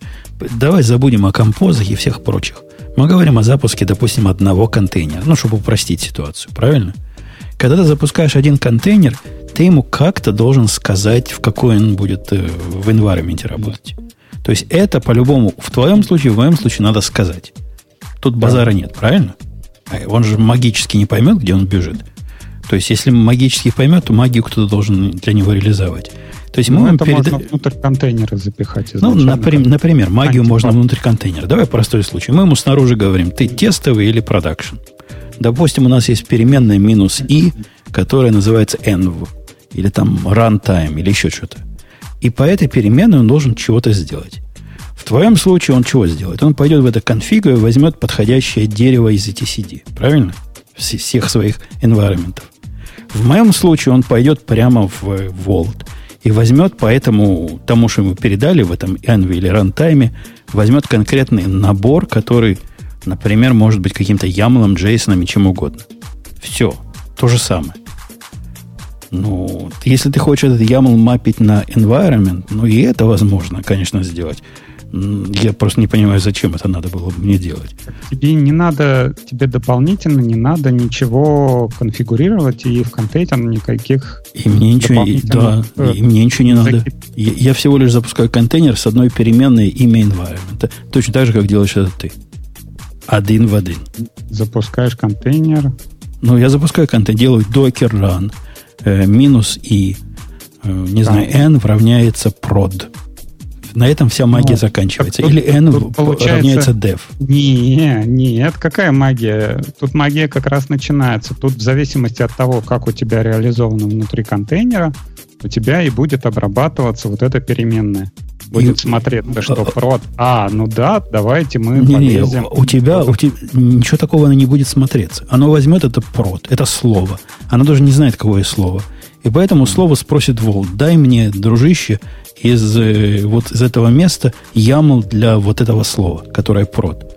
И возьмется YAML. Дай для dev. Возьмется для дева. Дай для Вася. Окей. Или даже для Ксюши. Возьмется для него. Окей, все это замечательно, но это до тех пор, пока у тебя есть Vault. Когда ты на своей локальной машине хочешь быстро вот этот сервис поднять и посмотреть, что там происходит. Тебе хочется передать вот эти параметры, которые там необходимы в виде файла, при этом тебе надо тогда либо контейнер пересобирать, потому что он будет лезть в Vault, либо тогда докер композом поднимать еще Vault, который а у тебя для этого, А для этого у нас есть консул, который занимается Discovery. И когда я запускаю у себя всю эту балайку, оно не ходит в конкретный Vault, а оно ходит в какую-то точку доступа, которая может быть описана любым образом – да, вот, локально в моем композе... Точка доступа, то есть нужна точка доступа. Окей, не Vault, хорошо, нужен консул тебе запустить на локальной машине, чтобы он пошел там и нашел где-то файл. Так, так это часть композа. Ну, оно все поднимается. У меня нет и... такого сервиса, который мне нужно поднять одному, и в изоляции его вот настолько, чтобы я даже композа не мог, э, консула не мог рядом поднять. Вот я тоже не представляю себе такой use case. А, собственно, что, у меня память закончилась? Какая у меня проблема? Зачем я это делаю? Так затем, чтобы все это было быстро, и чтобы на своей локальной машине ты мог это быстро все поднять. Э, я тебе предлагаю вот этот вариант – э, универсальный, да, у тебя есть вот этот комбайн, который запихивает в environment. Откуда он берет? Он может это брать из файла, он может это брать из консула, он может это брать из etcd. Тебе для этого не надо ничего переконфигурировать. Не, не, идея, идея я понимаю, мы, мы, мы все ее поняли. Я просто все еще считаю, что он слишком универсальный. А в последнее время меня слишком универсальные э, решения немножко ну, пугают. Если можно сделать конкретно, я предпочитаю сделать конкретно. И как-то редко приходится вот эти проблемы решить, о которых ты говоришь. А если мы завтра захотим с консула перейти на ETC, или с ETC перейти на какой-то третий там еще есть. Ну, ну теоретически это, теоретически это бывает. Когда переходят, например, с файла, да, хранят конфигурацию в файле, ее выкидывает, например, на HTTP какой-то сервер, и потом из этой конфигурации, о, давайте, а теперь мы решили вот у себя в организации консул там или TCD, или там еще какой-то хранилище. В тот момент, когда вы перейдете на хранилище, меняйте свою тестовую схему, чтобы как в жизни было, брало с локального хранилища. А что же у вас как, как-то красивый и умный? То есть девелопер у тебя будет работать по-старому, из какого-то локального ямла брать, а в продакшене ты надеешься брать из, э, из консула и TCD будет нормально. Как-то, да, как-то да. да, как-то стрёмно у вас. Слишком много магии. Так э, как раз, э, чтобы не было вот этой магии, чтобы не надо было на девелоперской машине запускать еще дополнительно много сервисов и эмулировать продакшн. Вот мы запускаем один вот этот микросервис, он работает. Не надо нам ни консул, ничего, там никакие discovery локально. Вот оно все работает, все запускается. Ну, окей. Я понял твою точку зрения. Ну, и наполовину это хорошая идея. Я согласен с идеей, то, что публиковать в environment в простых случаях нормально. Когда переменных не дикое количество. Просто дикое количество меня чисто эстетически раздражает. Да, вот если говорить про вот эту статью, а, там самый первый э, антипаттern, который используется, это хранить даты и логи внутри контейнера. Очень часто, например, используется конфигурация, что внешний syslog сервер. Как вот это вот передать? Вот это еще один дополнительный параметр. И как его, например, передать внутрь контейнера? Ты записываешь его в своем консуле как key value, и контейнер у тебя дергается автоматом, и syslog сервер отправляется сообщение прям сразу, без всякой, э, без дополнительной конфигурации внутри этого контейнера. Все снаружи, все очень красиво и замечательно. Ну, я бы тебе ответил. Но просто это полнейшая дичь. Твой пример полнейшая дичь. Э, но хочу Бобока спросить. Бобок. А я все жду, пока Ксюша скажет, мальчики, не ссорьтесь. Так а я специально эту тему завела. Ты думаешь, зачем шо, я, я, я почти скажу, а мальчики, ссорьтесь, когда это... Ладно, тогда я скажу, Леша, почему твой пример полнейшая дичь. Потому что в правильно организованном контейнере каким образом ты доставляешь логи, это не, не вопрос того, что бежит внутри контейнера, а вопрос того, что бежит вне контейнера. У них есть целая система лог-драйверов, которые позволяют снаружи определить. И другими словами, это означает, что твой, если твой контейнер поддерживает такую как бы неписанную спецификацию, мы на std-out и stdr переносим, то все остальное поведение ты можешь задать снаружи. Тебе ничем не надо это внутри кастомизировать, вообще никогда. Понимаешь, как бы люди бывают разные, ситуации бывают разные. Например, можно взять, э, опять же, да, поговорим про наше приложение. Э, есть микросервис какой-то, который что-то делает. И у него могут быть разные логи. Э, первые логи могут относиться конкретно к запуску приложения, например, там Spring, вот он там базу, вот он там замапил какие-то URL. А могут быть дополнительно логи, которые отвечают за, например, бизнес-логику какую-то. То есть, например, там человек посмотрел фотографию, человек залогинился, человек что-то сделал. И когда мешаются вот эти вот э, бизнес-логи и э, специальные логи, разобраться в них э, зачастую очень-очень тяжело. Опять же, если используются какие-то докеровские драйверы, да, то они все это обрезают, делают в одну строчку, и как-то что-то там красиво сделать, разрисовать эти логи, ну, тяжело. Что вы такое, шо вы такое, логов... Вы такое говорите? Я, как человек, писавший приемник для докеровских логов, могу вам сказать, что это вопрос реализации драйвера. Если у тебя какой-нибудь там, не знаю, elk, который зачем-то обрезает эти строки, ну, это проблема вашего elk э, инфраструктуры и экосистемы. Но когда я пересылаю все свои логи на syslog и собираю там внутри, и заношу там в какое-то длинное хранилище, ничего мне никто не обрезает. Кто, кто ну, вам мешает? Что, что за мистику вы говорите? Нас, смотри, мы тестировали разные конфигурации, однако ну, мы используем Paper Trail для того, чтобы все эти логи мониторить. Э, что ну, само по себе дикое решение. То есть из-за того, что Paper Trail вам делает транкейт вашим логом, вы говорите, что надо Нет, свою балалайку придумывать? Это не Paper Trail делает, это, смотри, э, как бы это сказать, Paper Trail не может сшить последовать несколько строчек последовательно. То есть, когда у нас э, есть отдельно syslog, который мы напрямую в PaperTrail кидаем, э, конкретно в syslog формате, он все красиво показывает, показывает эксепшены в виде там какой-то строчки, там как-то все это более-менее выглядит. Когда это проходит через докер, то есть э, когда мы все вот логи фигачим как один поток э, в консоль, а докеровский драйвер всех их построчно разбирает и потом построчно за закидывает в Paper Trail, то получаются вот такие обрезанные куски, и, например, найти по эксепшену, например, там какой-то нуль поинтер, ты можешь найти строчку конкретно, но ты не сможешь полностью вот это вот сообщение все выцепить со стактрейсом, с месседжем, с таймстемпами. Тебе надо по этому логу лазить и искать, где оно будет.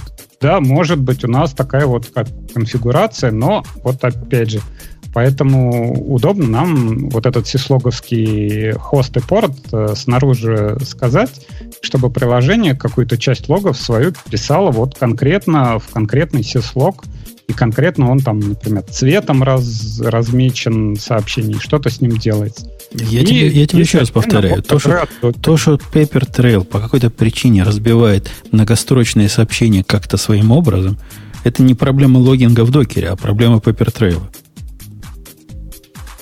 Почему она нас mm-hmm. должна волновать вообще? Потому что мы его используем. А вы не используете, если он не подходит? Ну, он нам подходит конкретно вот в этом случае. Кроме как трейсы посмотреть. То есть для главного. Он подходит для всего, кроме как для главного. Ну да, чтобы стек трейсы посмотреть. Ну да, а для главного он не подходит. Окей. Но и, э, суть-то этой заметки о том, что хранить э, данные или логи внутри контейнера это плохая идея. Я по поводу логов согласен. Это плохая идея по разным причинам, в том числе из-за того, что у вас будет место утекать, а фиг поймешь, куда оно делось. А вот хранить данные в контейнере – это вопрос философский. Вообще это не так уж очевидно, что хранить данные в контейнере – это плохая идея. Ксюша, скажи, почему это не очевидно? Так это не очевидно или это а, как бы действительно плохая идея, потому что все, что все статьи у нас про докер, которые были в best practices, это было, что не хранить данные в контейнере. А, а собственно, почему? Вот, вот давайте посмотрим, почему не хранить. Бобок, ты можешь представить, почему не хранить данные, о которых ты не волнуешься, например, какой-то, какие-то временные данные, почему не хранить прямо внутри контейнера? Я тоже не понимаю, на мой взгляд, это как раз совершенно нормальная практика временные данные хранить внутри контейнера. Так мне кажется, тут имеются данные, ввиду о которых ты волнуешься. Мне кажется, что если Но... ты волнуешься этих данных, тебе нужно их вне контейнера хранить, потому что контейнер это не место для данных. Как бы, Но там, там даже дело, нужны. Дело даже не столько в этом, сколько в том, что контейнер штука не персистентная, и хранить там данные, которые тебе потом понадобятся, это очень странно. Э, можно, как это делают многие, например, с базами данных, монтировать внутрь контейнера какой-нибудь volume, э, там типа не знаю, с локального диска и хранить данные там. Но это тоже довольно странно, на мой взгляд. Я вижу много случаев. У меня редко, когда программе надо, ну, файловая система, грубо говоря. Если какой-то persistent надо, она хранит это в каком-то месте. Не знаю, какое-нибудь, какое-нибудь место, какая-нибудь Mongo, какой-нибудь Redis, ну, места внешние. Но бывает довольно часто, гораздо чаще, чем, чем нет – когда программа в процессе своей работы чего-то такое генерирует, которое интересно только в контексте то ли сессии, то ли, не знаю, вот этого бейча, то ли еще чего-то. Зачем это выносить, ну, кроме как перформанса, потому что писать на внешней волюмы быстрее, типа. Я не понимаю. Мне наоборот нравится, что это данное там внутри закуклено, и его внутреннее он носит все с собой – и переубьешь контейнер, переподнимешь, он опять свеженький, никаких, никакой истории, никаких данных, ничего нет. По-моему, это неплохая идея во многих случаях. Ну, и мне кажется, что не самая плохая.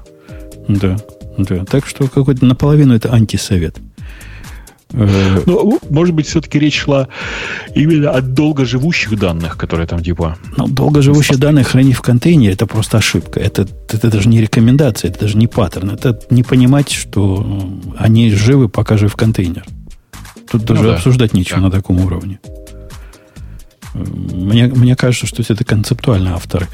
Э, использование IP-адреса контейнера, ну, это прямо резко, да. Я могу понять использование IP-адреса бриджа. В некоторых ситуациях это ну, есть. Есть по пальцам посчитать, где придется такое сделать. Но IP-адрес контейнера это тоже неграмотность как какая-то. IP-адрес контейнера. Чего-чего? А как вообще можно использовать? То есть взять ну, IP-шник. Ну да, делаешь э, IP-конфиг, смотришь, где твой контейнер, или там докер инфо делаешь, э, инспект, не помню как, и вбиваешь вот этот 172.10.0.15, как, как дебил. Ну, так только дебилы делают. Так мне кажется, в первой про э, данные и логи в контейнере там тоже про дебилов. Там прям так и написано, что они будут потеряны, когда ваш контейнер ну, выключится. То есть, мне кажется, эта статья это не такие нам, высокого нам, уровня нам, рекомендации. Это вот если ты первый раз контейнеры пробуешь, чтобы ты сам себе в ногу не выстрелил, не трогай IP шник, не засовывай туда данные и так далее. А вот третий совет интересный. Они говорят запускать один single processing контейнер. Это паттерн или антипаттерн? Ну, типа антипаттерн. Да. То есть single process это антипаттерн. А да. multiple process это паттерн. Ну, походу, да. По-моему, нет. Они как-то запутались в терминологии. Мне кажется, что они говорят, что надо, значит, им важно separation, чтобы концернов было. Когда да, делаешь... они хотят single process в контейнере. У них все в таком, у них как бы называется антипаттерн, но все названия, они как а, бы... обратно. То есть двойное отрицание. Везде. Двойное да. отрицание. Ксюша, смотри, как пробил. Это, ну, популярная, популярная байка. Я не знаю, откуда пошла. Что если в контейнере две штуки чего-то запустил, то все уже, то, то все уже не по феншую. Это байка. Не пугайтесь, дорогие слушатели. Ситуация, когда вам, например, представьте вам простецкий случай. У вас есть контейнер, который, в котором программа. Программа микросервис. Микросервис этот отдает какие-то данные. В то же время он может реагировать на какие-то запросы, чтобы какие-то данные посчитать. Ну, вот те, которые он отдает. В своей контекстной бизнес-области. А теперь представьте страшное. Вам необходимо, чтобы этот контейнер умел раз в день вот делать то же самое, как его пользователь дергает, только на какие-то определенные э, ну, урлы или запросы или команды. Вот раз в день ему какой-то отчет надо построить, и, и все, и трава не расти. Но вот по феншу это что? Надо еще один контейнер поднимать, который будет с этим разговаривать и крон внутри себя пускать. Ну, бред какой-то. Почему прямо в этот не засунуть крон? И пусть этот крон дергает ваш, ваш сервис курлом раз в день. Зачем тут вводить лишние сущности для идеологической чистоты? Это излишняя связанность. Если тебе потребуется изменить расписание, например, и не менять при этом докеровский контейнер, то тебе придется все это пересобирать. Нет, не придется, потому что мы, мы же грамотные чуваки. Мы понимаем, что конфигурация оторвана от имплементации. И, конечно, этот крон будет э, замаплен снаружи или еще с какого-то источника. Он не внутрь контейнеров компилирован. Так что ничего мне не надо то, что ты предлагаешь, если разделить их на два, то это одна и та же, один и тот же микросервис, который искусственно для непонятной мне причины по идеологическим каким-то байкам разделен на две части. Хотя на самом деле это одна часть. А если тебе тогда нужно сделать это не по расписанию, а по какой-то, ну, по какому-то ивенту извне, ну, то есть тогда у тебя может быть внешний контейнер, который по расписанию его дергает, и еще внешние другие ивенты. Внешнее событие, оно придет и так. Я тут же речь идет о том, что ты сам себе порождаешь внешнее событие. Собственно, вот в этом суть это нашего крона, который мы туда засунули, и который является нарушением вот этого правила и вторым процессом. И этот человек нам рассказывал про то, что он не любит комбайны большие. А когда надо сделать большой комбайн, так только в путь который и с кроном внутри, и с сислогом внутри, и совсем-совсем... С каким сислогом внутри? Наоборот, я говорил Если на std out. Я да. говорил на std out. Какой сислог? О чем вы? Сислог снаружи, а не внутри. Никакого, никаких файлов даже в логе хранить не надо. Все на аут идет. Все на аут. И дописывать крон вместо того, чтобы в свою программу впендюривать эту логику, сделать раз в день. Мне кажется, нормальное решение. Это всего лишь технический это даже не workaround, это просто, ну, ну... Бобук, ты со мной согласен? Чего они меня все ругают? Да тебя просто гнобят сегодня. Ну, ну зачем а нам писать свой крон? Зачем нам писать свой крон? Объясните мне. Потом ты находишь... Ну, во-первых, это красиво. Процесс, который в out пишет по две строчки. И тут э, у тебя все встает раком, потому что у тебя твой пишет по одной строчке в out, а, а вот этот именно конкретно в две. И как ты будешь анализировать вот все свои логи, непонятно. Что-то я не понял этой проблемы. Ну, хоть у меня стек трейсы пишут там в 50 строчек, в 100 строчек, в 1000 строчек. Mm-hmm. Меня, а меня это не... Они не... не объединяются в какую-то единую сущность, с которой можешь работать? Объединяются. Когда приходит сообщение... Как, да, как, да, как, ты, знаешь, вы, вы, дядько, не знаете, не знаете, как сислок работает. Э, это не так работает. Когда сислок посылает тебе строку, она, ну, вот сообщение, оно э, формализовано. У нее там есть нек, некие, знаешь, некие, некие поля. Например, тег поля. Я знаю, из какого контейнера оно пришло. А потом сообщение является, может быть, много строчек. Не обязательно это одна строка должна быть. Чего вы взяли, что это одна строка? Syslog понятно, что там есть и facility, и host, и timestamp, и message. Это, это все понятно. Я тебе говорю, что если твой контейнер все фигачит std out, то как докер разберется, что у тебя вот это вот сообщение сейчас началось вот на этой строчке, а вот на следующей строчке оно закончилось? А это не докер разбираться надо. Докер, докер отдела передать это в наружу. А уже снаружи, там сислок э, приемник в этом разберется. Это вот. его проблема. Ну, так это надо тогда Это как раз разде- разделение. Ничего не надо, оно само так работает. Это разделение консерном, так сказать, происходит. Вы, вы попробуйте. Ну, ты попробуй все слог послать джавский этот самый stack trace. Ну, ты видишь, оно работает не так, как ну, тебе кажется. Я тебе и говорю, что если ты, например, вот для этого мы используем хост и порт, потому что мы все слог напрямую фигачим stack trace. И он приходит на Paper Trail как единая сущность, единое сообщение, в котором... И число вот оно приходит как единое. Оно во все, во все места приходит как единое сообщение. Нет, а если он в std-out фигачит, то у тебя просто набор строк идет. А я, я фигачу в std... Вот послушай, я фи... фигачу в std-out. Я, я даже... Ты, ты как-то путаешь. Э, все программы внутри докера фигачат в std-out. Да. А, а драйвер сислога фигачит это все слог. И когда да, драйвер сислога фигачит сислог, он, ты не поверишь, он прекрасно разбирается, что все это часть одного и того же сообщения. А если ваш Paper Trail в этом случае не понимает, то это проблема Paper Trail, а не сислога. Окей, хорошо. какая сущность у тебя собирает э, stack trace, который вышел как несколько строчек? Вот у тебя 50 строчек. Да нет Java, никакой, никакой сущности для этого. Syslog драйвер ну, с а одной стороны, syslog, syslog сервер с другой стороны. Эти сущности не требуют ничего между ними, чтобы собирать. Оно уже собрано. Я же поэтому говорю, попробуй. Попробуй не с э, syslog сервером, не Paper Trail, а какой-то нормальный, который вот, ну, подними сам, я тебе контейнер дам. Женя, Женя, э, ты понимаешь, что там может быть проблема с тем, что там реально Java и stack trace ы?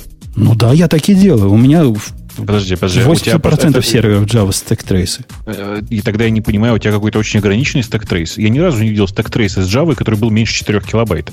У Syslog, если я правильно помню, ограничение на длину, на длину сообщений 4 килобайта. Ну, может, если он будет больше 4 килобайт, он не влезет, но 4 килобайта это дофига, прямо скажем. Ну, может, он Spring не использует. Использую. Так трейсы маленькие. Использую. Транзакции там туда-сюда, а, а там ну, я Слушайте, знаю, я, я посмотрел спецификацию RFC. Я вам хочу сказать, что я не знаю, как вы вообще живете, но у Syslog по умолчанию 1 килобайт на э, пакет. Может, может, у нас какие-то все стандартные сислоги во всех современных операционных системах. Я ничего не тюнил. Но не, проблемы не, ну, такой у меня нет. Э, там действительно есть проблема склеивания, потому что у Syslog а есть э, фрагментация, в смысле, ну, типа фича, которая позволяет э, проклеивать сообщения в одно. Но так даже там все равно есть ограничения, и stack trace ы у Java могут быть совершенно бесколесными, бесконечными. Ну вот я сейчас запустил. Это, да, К сожалению, сейчас выходные, у нас ничего не падает. Надо что-нибудь уронить. Я бы вам показал Syslog, который прошел от конца до конца. Ну, как-то все работает, зараза. Но опять же, он у тебя показывается как, скорее всего, как просто последовательный набор строчек. Да нет, То показывается он... как, как... Э, у меня показывается это как имя хоста, имя контейнера, откуда пришел, дата, Э, контекст, и потом вот эта вся билиберда. И эта вся билиберда единый разделенный слэш enemy строка. С единым таймстемпом. Да, один заголовок на все на это дело. Что-то мы не то делаем. Ну, я, я, я подозреваю, да. Или, или, а, или есть тоже прикольный вариант, что Женя тебя просто обманывает сейчас. Скорее всего. Просто разводит, разводит. Ну, я бы показал, но ничего не падает. Ну, воскресенье, вы понимаете, суббота. Не, ну, в субботу ничего не падает. Ну, можно же какой-нибудь баг найти, который у вас есть в трекинг-системе с крашлогом. Сигнал какой-нибудь на продакшн послать, Монгу уронить и посмотреть, как она начнет ругаться. Нет, ну, старый, старый, не обязательно же новый. Какая разница? Э, окей. Куда-то же, наверное, персистишь эти э, логи, которые у тебя получаются. Моно. Слушайте, как, как мне нравится вот этот наш язык, наш этот линго, на котором мы разговариваем. Слово, слово персистит. Вы понимаете, как оно смешно звучит для нормального русского человека? Хм. Ну да. Хватит тут персистить вообще уже. Да. Да вы вообще конкретно оноете. Кстати, вот этому употреблению-то лет 20 уже, да? Да, оно эти прямо очень старое слово. Ну, паблишинга. Паблиш готов, типа, это плохое. Ну, дальше антипаттерны тоже идут как паттерны. Не использовать don't use docker exec. То есть это плохая да, идея использовать docker exec, они говорят. Не, вообще, я так понимаю, вот, вот это вот антипаттерн, потому что вот по поводу run single process тут написано, не пытайтесь запустить э, много процессов, используя этот скрипт, то есть CMD и entry point. Поэтому, я так понимаю, это вот как раз... Да-да-да, это, это был антипаттерн. Он говорит, run a single process in a container – это паттерн. А don't use docker exec – это это, то, это тоже, типа, он говорит, не используй Docker exec, правильно? Короче, он, он говорит, не ну, надо да, использовать exec ни, ни для да. чего, кроме запуска баша, ну, там, шелла, условно говоря. Я вообще согласен. Ну, а я, думаю, а я думаю, что он дебил. Не, ну почему? Ну, ты хочешь сказать, что кто-то реально использует exec для чего-то, кроме запуска просто да. шелла? Конечно. Конечно. Я тебе, я тебе могу представить use case. Даю тебе use case, Бобук, дорогой. У тебя есть развернутая в контейнерах инфраструктура. Эта инфраструктура чего-то такое делает э, в полубэч режиме. Например, не знаю, когда придут какие-то данные, да, она среагирует и запустит. А вот тебе захотелось зафорсировать этот запуск. И чего так. тебе делать? Заходить внутрь контейнера или прописывать какие-то entry points специально для такого ручного запуска? Да нет, я могу просто сделать докер exec и запустить, чего мне надо внутри, посмотреть, что получится. Я не говорю, что это продакшн использование, но ко многим системам контейнеров у меня есть такой директорий bin, в котором исключительно баш э, файлов, в которых докер exec чего-то для разных случаев, которые я хочу проверить, или которые мне надо экстремально иногда сделать, или customer support что-то такое должен там очистить хитрое. Фиг его знает, чего они должны сделать. Ну, какое-то какое ручное действие необходимо а сделать. Я, видимо, а я, видимо, извращенец, потому что я это все делаю значительно проще. У меня просто в докере, ну, все равно все запущен какой-то демон. Демон слушает сигналы. И я докер-киллом при необходимости шлю туда какой-нибудь сик-хаб, я не знаю, ну, Да, но это, это означает, что тебе надо вот эти случаи узкие, которые, в общем, бины мои редко кто запускает. Раз в год может что-то продумать и в программу вложить. Обработка Женя, этих Женя, подожди, подожди, сейчас, я, мы, мы, мы сейчас все правильно услышали, да? Что ты просто говоришь о том, что ты обычно такие штуки не продумываешь и не вкладываешь. Ну да, так и говорю. Я То говорю, например, например, например, экстремальная очистка. Вот у меня есть случай за все эти, не знаю, сколько эта система пишется, год, за год, экстремальная очистка транзакций понадобилась один раз. Это такой крайний случай, там такие рейсы должны... Страшное дело. И вот эту логику мне впендюривать в программу, ну, как-то в основном. По логике вещей, это логика, в смысле, этот скрипт, э, или там что это у тебя, должен был жить в отдельном контейнере, подниматься в том же нетворке, нетворке просто типа запускаешь контейнер, который отрабатывает одну команду. Ну да, я и говорю оверинжиниринг. Если мне эта штука раз в год понадобится, не проще ли мне предусмотреть такую возможность ручки, которую я рукой дерну в тот день, когда понадобится, а не держать специальный контейнер, который специально на этот случай будет готов, такой полный, настоящий, большой enterprise контейнер. Из пушки по воробьям. Это, знаешь, это... Сейчас, прости, э, э, в силу того, что я очень давно работаю в компании, у меня есть очень четко прописанный KPI. KPI, KPI вот внутри компании, он звучит так. Чтобы генеральный директор был доволен. В смысле, реально, у меня так записаны цели компании. Цели для компании. А я просто к чему все? Я к тому, что, мне кажется, я выработал э, четкую формулировку, что такое оверинжиниринг. Оверинжиниринг — это штука, которая Умпутуну кажется слишком сложной. И ненужной.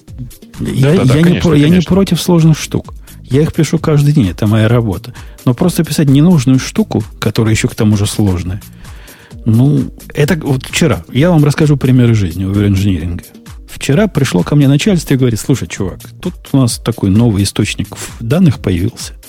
Офигенно крутой. Стоит прямо какие-то несчастные 2000 долларов в месяц.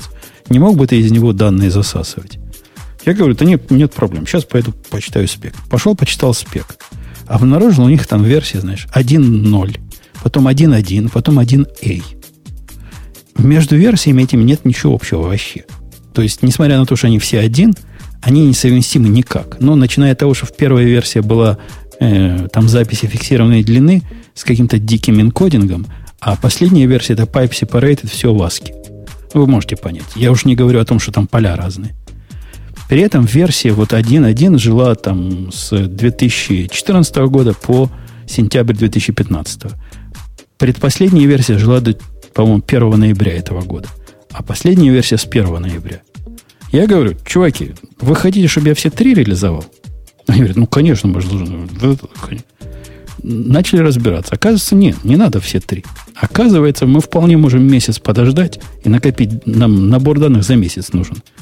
И к концу ноября у нас будет набор данных за месяц. И мне не придется писать вот эти два э, куска, которые работают со старыми файлами. Вот если бы я их написал, как бы ты, Бобук, наверное, сделал, это был бы ненужный оверинжиниринг. Минимизировать усилия нужно. Да, да, да, да. Я и говорю, определение оверинжиниринга очень простое. Это то, что кажется слишком сложным и ненужным Умпутуну. Точно. Именно так. Это, это оно и есть. Тебе надо сервис, такой SaaS-сервис Типа, как определить, что какую-то часть не надо делать? кидается тебе ТЗ, и ты определяешь, что ты пишешь. Нажимаешь кнопку. Нет, это over-engineering. Не, первый, первый этап того, чего не надо делать, это надо дать ему отлежаться. Вот оно должно отлежаться, как, как мясо перед готовкой.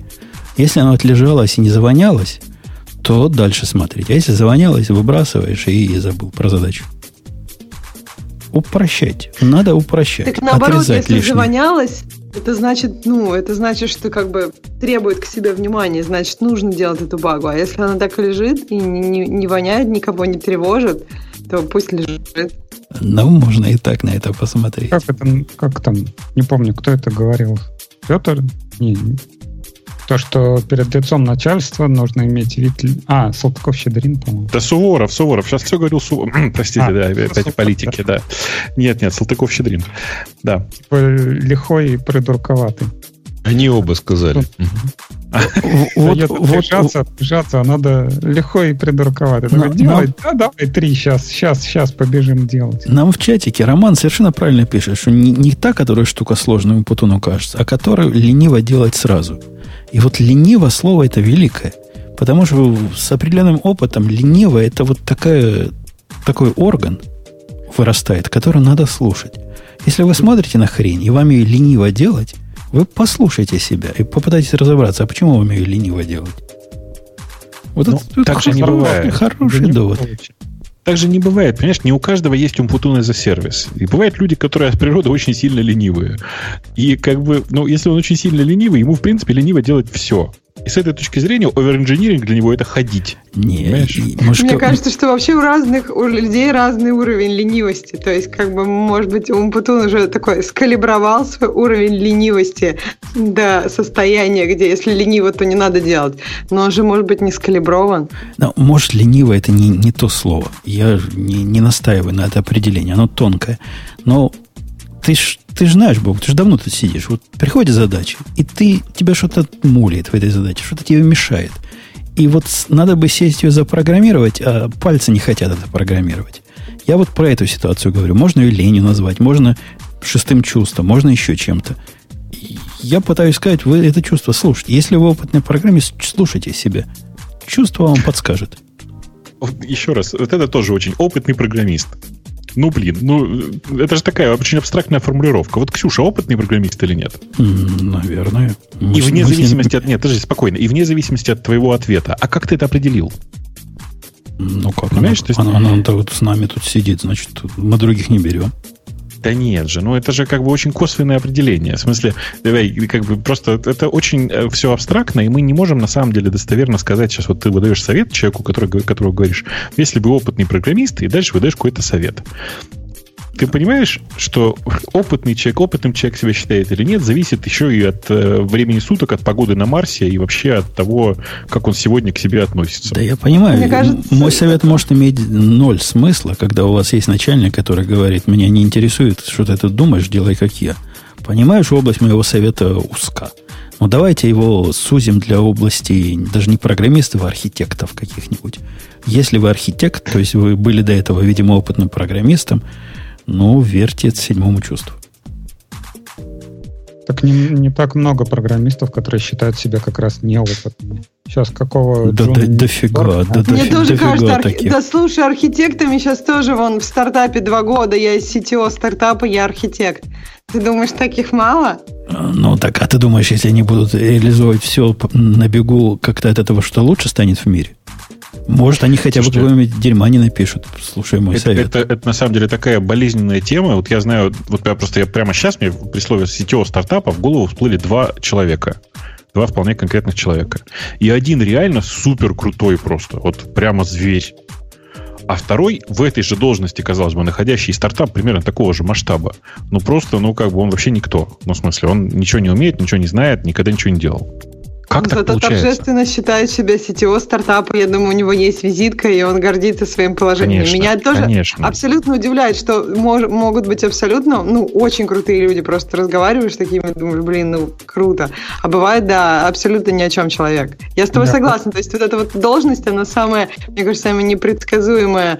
О, ну, трудно сказать что-то о человеке по такой должности. Не, Гриша, а было, а? опять же, какая-то, мы опять про свой подкаст, была какая-то статья, где чувак э, давал рекомендации тем, кто устраивается в стартап. И первая рекомендация, если вы устраиваетесь в стартап, первое, что вам надо сделать, это придумать себе должность, и должность должна быть максимально высокая. То есть вот я, например, когда вот в наш пришел, я себе написал это VP of Engineering. И везде написал, что я вот, я хочу VP of Engineering. Хотя я был там один чувак просто э, херачил на Java туда-сюда.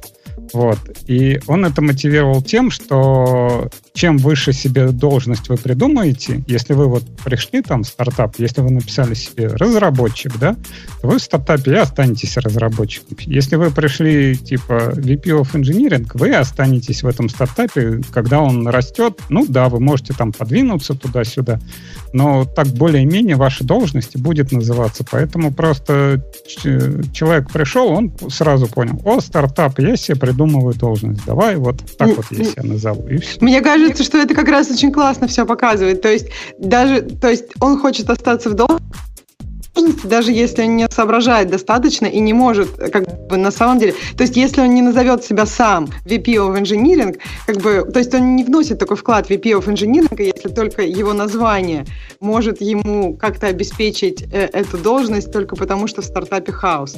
То есть мне кажется, что это много показывает. То есть мне кажется, что как раз если ты пришел в стартап и называл себя программистом, но все остальные видят, что ты можешь архитек... архитектировать, и ты на самом деле архитектируешь. Ну, я не знаю просто как... У нас... У нас архитектировали, архитектировали. У нас... архитектировали, да. У нас в хипчате, я не знаю, пользуетесь ли вы хипчатом, там каждый пишет про себя, значит, какая, какая его с точки зрения у него должность. И когда ты кликаешь на человека, видно, значит, он там про себя написал. Вот наш китаец, например, написал лидирующий веб-девелопер. Но он реально лидирующий, он у нас один, поэтому трудно спорить. Тетка, которая у нас, значит, ну, с кастомерами, она, значит, Solutions Manager. Solutions Manager. Знаешь, просто Solutions.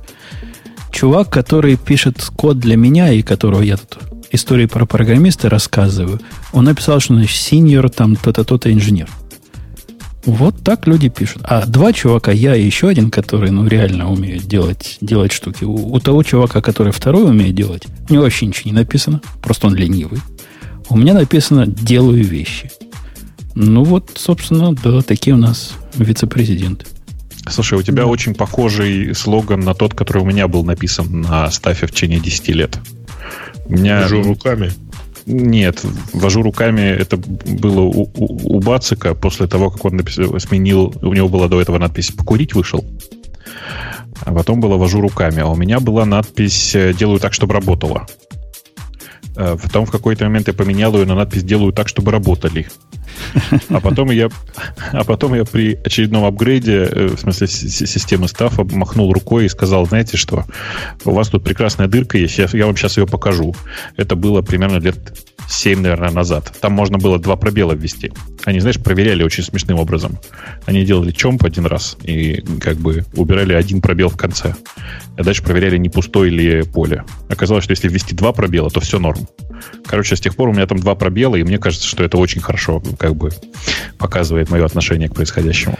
Ну вот, к счастью, хипчат а, да. не заставляет ничего писать. Ну, это хорошо. Так что для ленивых самое ну. Э, окей, окей, окей. Не пора ли к темам наших слушателей перейти? Хотя тут еще и антипаттернов дофига. Но мы уже поняли, что мы не согласны. Я не согласен с автором, а все остальные просто, которые согласны, не понимают. С Энгельским или с Каутским? С обоими. Да с обоими. С обоими. Так, ладно. Темы наших пользователей. Поскольку особо тем и все такое прочее... пользователей не было. Да, значит, иностранным программистам закрывают возможность работать э, в Америке, делают дорогой визу.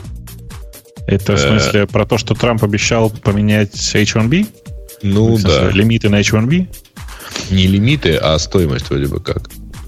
По-моему, да, там речь о лимитах дорогой? Шла. Я тоже не понимаю, что значит дорогой. Но H- H1B не, она не, не сколько не стоит. Там речь идет о том, Нет, что она количество... Стоит, Бобок. Она стоит, Но ну, то она... есть... Любая да. виза сколько это стоит, да, да, то есть, когда ты бросаешь, то есть, но не сто, да, то есть там не главная цена, не главная проблема в цене, да? Там проблема это... в лимитах. Там проблема в лимитах. Э, делать ее можно сколько угодно дорогой, но проблема всегда будет в ограничении по количеству выданных виз. И их сейчас ограничивают уже вплоть до того, что не, не на индустрии, а даже на компании, как это теперь принято. Э, и многие компании прям конкретно страдают от этого. Ну, а, там делать... проблема в том, что в... можно, я сейчас поясню про, про то, что Бабок, там лимиты, и там действительно получается лотерея. Я не слышала ничего никогда про компанию компании, по-моему, нет такого. Просто получается, что многие консалтинговые, ну, то есть компании, которые как бы привозят сюда людей работать в больших количествах, они продают нам, они подают намного больше заявок, и поэтому получается, что как бы, ну, в общем, выигрывают больше те, так как это лотерея, кто подает очень много заявок. А очень много заявок подают те, которые как бы привозят сюда людей и потом их перепродают кому-то. Ну, все, как все, все это да. базируется на ну, таких э, эпизодических упоминаниях в кампании Трампа. И, в общем, это не было главной новостью и главной, так сказать, его планом. Ну, может быть. Хотя вы слышали про Цепи Маркова, да, шутку? Нет, нет а что? Ну, Он как? ими прикован? Да нет, что, мол, Трамп повторяет всегда то, что последний человек, с которым он до этого говорил, ему сказал. И поэтому мы выбрали Цепи Маркова президентом. Неплохая мысль. непонятно да. же, что Трамп будет конкретно делать. То есть он действительно так много всего говорил, и действительно непонятно, из каких мест это было навеяно, и что что он, ну, что на самом деле его президентство ну, Зато будет примерно такое. понятно, кто э, будет э, заниматься, так сказать, условно говоря, фильтрацией этих обещаний, потому что э, удачно сыгравший в поддержку Трампа Тиль сейчас вошел в команду вот этих вот Transition Team. Э, то есть, видимо, он удачно успел встать поближе, так сказать, к источнику решений. Слушайте, ну мы про политику еще успеем после шоу, мне кажется. Нет, короче, да. Давай, давай вот к этой теме. Ты говоришь, что стоимость не важна и важная квота. Да. Насколько я понимаю, так, э, ну, это со своей стороны. Э, если брать в Штатах э, программиста с гринкой и без гринки, разница где-то, ну, 20 тысяч. То есть, если 90, там, 110. Чисто ну. гипотетически. No. Если стоимость визы будет 20 тысяч в год, ты хочешь сказать, что это никак не повлияет на количество программистов, которые будут по квоте вот по этой? Значит, Я смотри. думаю, как раз вот эта вот разница, которую платят за то, что человека без гринки набирают, вот как раз она и позволит набирать таких. Возьмем да, американское. Да, да, да, конечно, нет. Это приведет к тому, к чему приводило последние несколько лет. К быстрому-быстрому протаскиванию людей через H1B в Card как это происходит в Microsoft, простите, в Facebook и прочих других больших компаниях. Они просто вот проталкивают людей всеми правдами и неправдами в сторону грин-карт и все. Я просто немножко добавлю, то есть в больших компаниях вот этой разницы нет. То есть я не знаю, наверное, она есть в каких-то маленьких компаниях, откуда-то это же Леша, у него есть эти 20 тысяч в голове. То есть, ну, в общем, я эту разницу не дело. То есть, если ты в большую компанию приходишь, там вопрос, конечно, они будут с тобой разговаривать, если у тебя есть возможность работать. То есть, это какая-то либо трансфер, либо виза, либо грин-карт. И если у тебя виза, то тебе просто очень быстро начинают делать, ну, как бы, грин-карт, потому что если ты как бы, сотрудник, который им нужен им, то они просто сделают тебе грин-карт. Это будет проще. Слушайте, чтобы вы понимали, э, стоимость, я просто посмотрел в, старые свои письма, мы недавно, относительно недавно оформляли человеку H1B, для маленьких компаний стоимость H1B колеблется где-то примерно в районе 4000 долларов. В смысле, оверолл на все. На то, чтобы это вот спонсоршип э, H1B, как называется по-русски, спонсорство H1B для одного из своих сотрудников. В общем, фигня вопрос. Даже если это будет 20, разница на самом деле невелика. И для больших компаний это вообще ничего не значит при тех зарплатах, на которые сейчас набирают людей. А что произойдет, если реально типа снизят лимиты или вырастят эту цифру, скажем, до 100 тысяч? Ну, понятно, что вместо того, чтобы набирать человек в Америке, будут набирать на аутсорс внешний офис. Трамп не дурак в этом отношении и умеет считать, куда пойдут налоги тех людей, которые, ну, собственно, это все заработали. Сейчас же есть большая проблемка, да. что обычно в Лондоне, но у многих компаний же есть офисы в Лондоне. То есть, если не получается человека протащить в Штаты, то их оставляют в Лондоне. А сейчас и с Лондоном вроде как не очень хорошо. Поэтому, видимо, какой-то новый европейский офис где-то будет. Ну, то Конечно, есть, будет есть, в Берлине. Там ну, Берлин, да, я тоже слышала. Ну, в общем, разные есть. Лондон просто хорош тем, что язык не нужно новый, а Берлин все-таки... Ну, Берлин что... очень англоговорящий, там почти все говорят по-английски, нет такой проблемы. Берлин это как раз такой немецкий город, в котором много англоговорящих, большой проблемы здесь, конечно, нет. Но я бы, если честно, голосовал за что-нибудь поближе к морю все-таки. А, да. Амстердам? Амстердам хорош, хорошее место, да, подходящее. Это Для калифорнийцев будет. Чего, видишь? К Белому морю поближе. Э, да не, ну господи, ты еще Крым скажи. Ну что ты, ну, ты чуть что сразу про политику. Москва, порт пяти морей, что ли, да? Да. Да, кстати, MacBook, кстати, о политике. Компьютер пяти портов, да. Четырех, если про MacBook. Следующая тема, Грей. Э, кстати, о политике какая следующая тема. LinkedIn будет заблокирован для России. Со вторника, если я не ошибаюсь, да? Там обещали этот апокалипсис. Я, честно сказать, не знаю, произойдет это или нет. Э, до сих пор думаю, что это скорее угрозы, чем реально что-то происходящее. А что они натворили для таких, как мы, как Ксюша Они а. Э, не соблюли требования хранить э, персональные данные пользователей, российских пользователей в России. Ох, все так. Годы а какие. в чем их много, так сказать, типа пойду поеждали, и, наконец, соответствующая инстанция ну, соответствующее ведомство российское добилось э, Нет, судебного принципе, решения. Правильно, рано, и, рано или поздно должен был кто-то появиться. не знаю, начали с Гугла, Фейсбука и так далее, ну, доползли уже до LinkedIn. Окей. Давайте. В смысле, доп- доползли. Не, не, смотрите, там история смешнее. На самом деле есть большое количество социальных сетей, которые плохо сейчас, не очень хорошо сейчас соблюдают этот кусок законодательства. Из них выбрали самую маленькую, LinkedIn. Вот и На все. самом деле, даже не выбрали. Они просто не ответили ни на одно из писем. Из писем. Ну, это и есть выбрали. Там, я думаю, что много вот. из них. И я кроме того, я подозреваю, Гейш, я подозреваю, что там есть более, так сказать, и еще более простое объяснение. Все ну. остальные социальные сети, как то Google Plus и Facebook, э, имеют какое-то серверное присутствие в России. Я, вот. если честно, ничего не знаю про сервера Фейсбука в России. Вот прям совсем ничего не знаю. У ну, Гугла есть сервера в России, это правда. Ну, да. А ты думаешь, у Фейсбука нету какого-нибудь кэша? Я, насколько знаю, нет, только европейский. Но, по крайней мере, я не видел. Давайте я по-другому скажу. Давайте, mm-hmm. я не знаю. Достоверно я ничего не знаю. Я знаю, что все, и там и Twitter, и Facebook, и прочие ребята э, точно ведут работы в том, чтобы сделать так, чтобы, э, скажем, данные российских пользователей находились в России, европейских в Европе, там, африканских в Африке и так далее, потому что, ну, похоже, что это такой мировой тренд. Типа рано или поздно с этим придется возиться. Да, а, да. Ты знаешь, а, я думаю, что они по крайней мере переписываются. А, они на письма, короче, отвечают. Да, да, да. Я По- думаю. Погодите, да. а вот из того, что нам интересно, а GitHub тоже, он же хранит данные? Ну, я думаю, нет, что до GitHub доберутся... Да, до GitHub доберутся еще не скоро, это, во-первых. Во-вторых, там нет никаких персональных данных, там нет фамилии, имя, отчества, ничего такого, и поэтому сложно это назвать полноценным местом э, для вот этого конкретного закона. Ну, Кстати говоря, Гейш, Twitter может не попасть под это ограничение. Нет, у них есть верифицированный аккаунт, и это автоматически превращает его в... Э, ну, Только цель. в отношении этих верифицированных аккаунтов. Ну, это достаточно же одного аккаунта. Ты же понимаешь, где, верифи... где, где вот это сделать обратно их всех? Разверифицировать. Разверифицировать. Разверифицировать российских пользователей. И будет, будет, Или да. не показывать, что это, что эти пользователи верифицированы на территории той страны. Ну, короче, можно много обходных путей придумать, но, насколько я знаю, они готовы, на самом деле, тут во всем этом сотрудничать. специальная звездочка.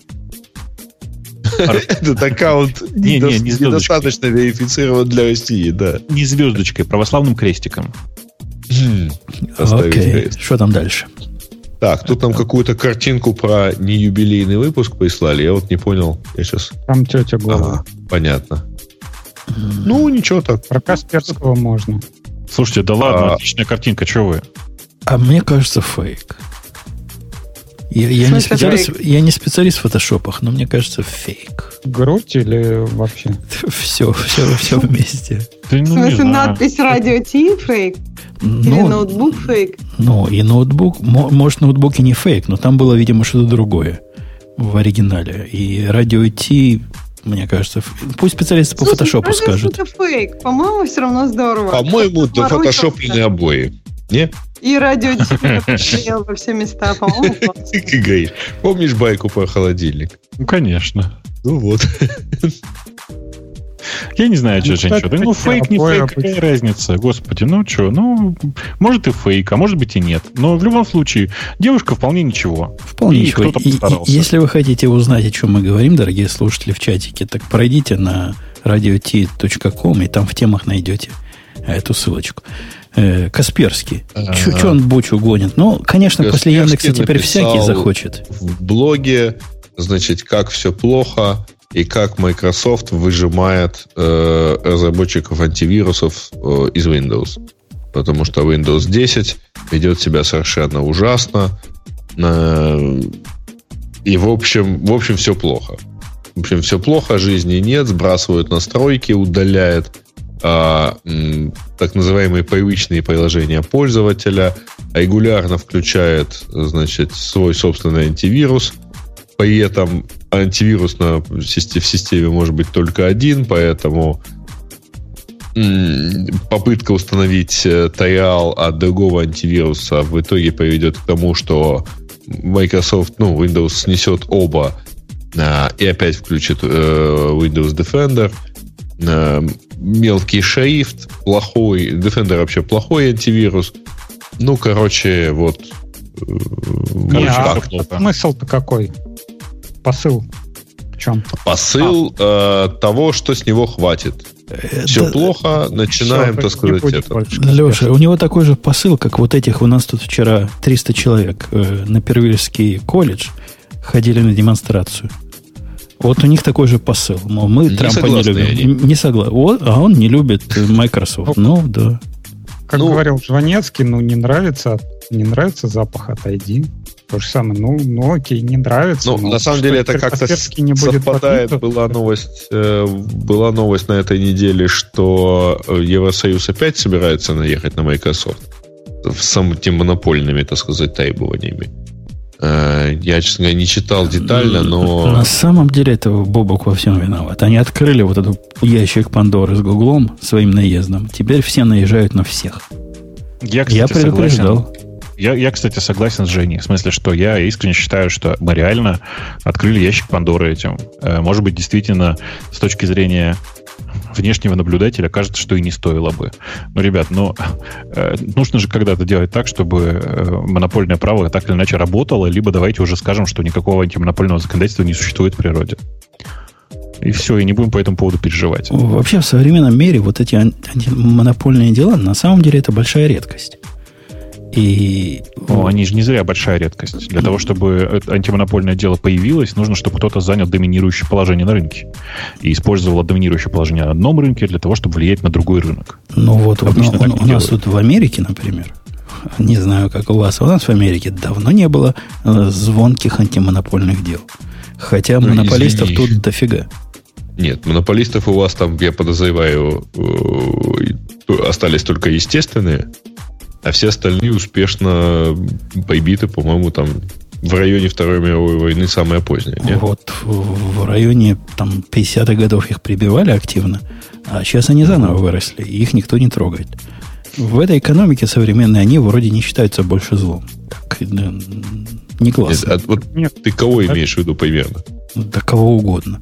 Любой монополист услуг, там, не знаю, как какой-нибудь город, который обслуживается одним интернет-провайдером это, это нормально. Никто, никто тебя на это не это самое. Или, допустим, нет, телефон... Дело не в том, что у тебя не может быть монополии. Ну, то есть, а существование монополии, оно вполне, вполне нормально. Вот. Как э, в той же России есть там э, естественная монополия в виде одной желе... Э, одного железнодорожного ведомства. Да нет, ну я просто привел пример из интернета, потому что он ближе.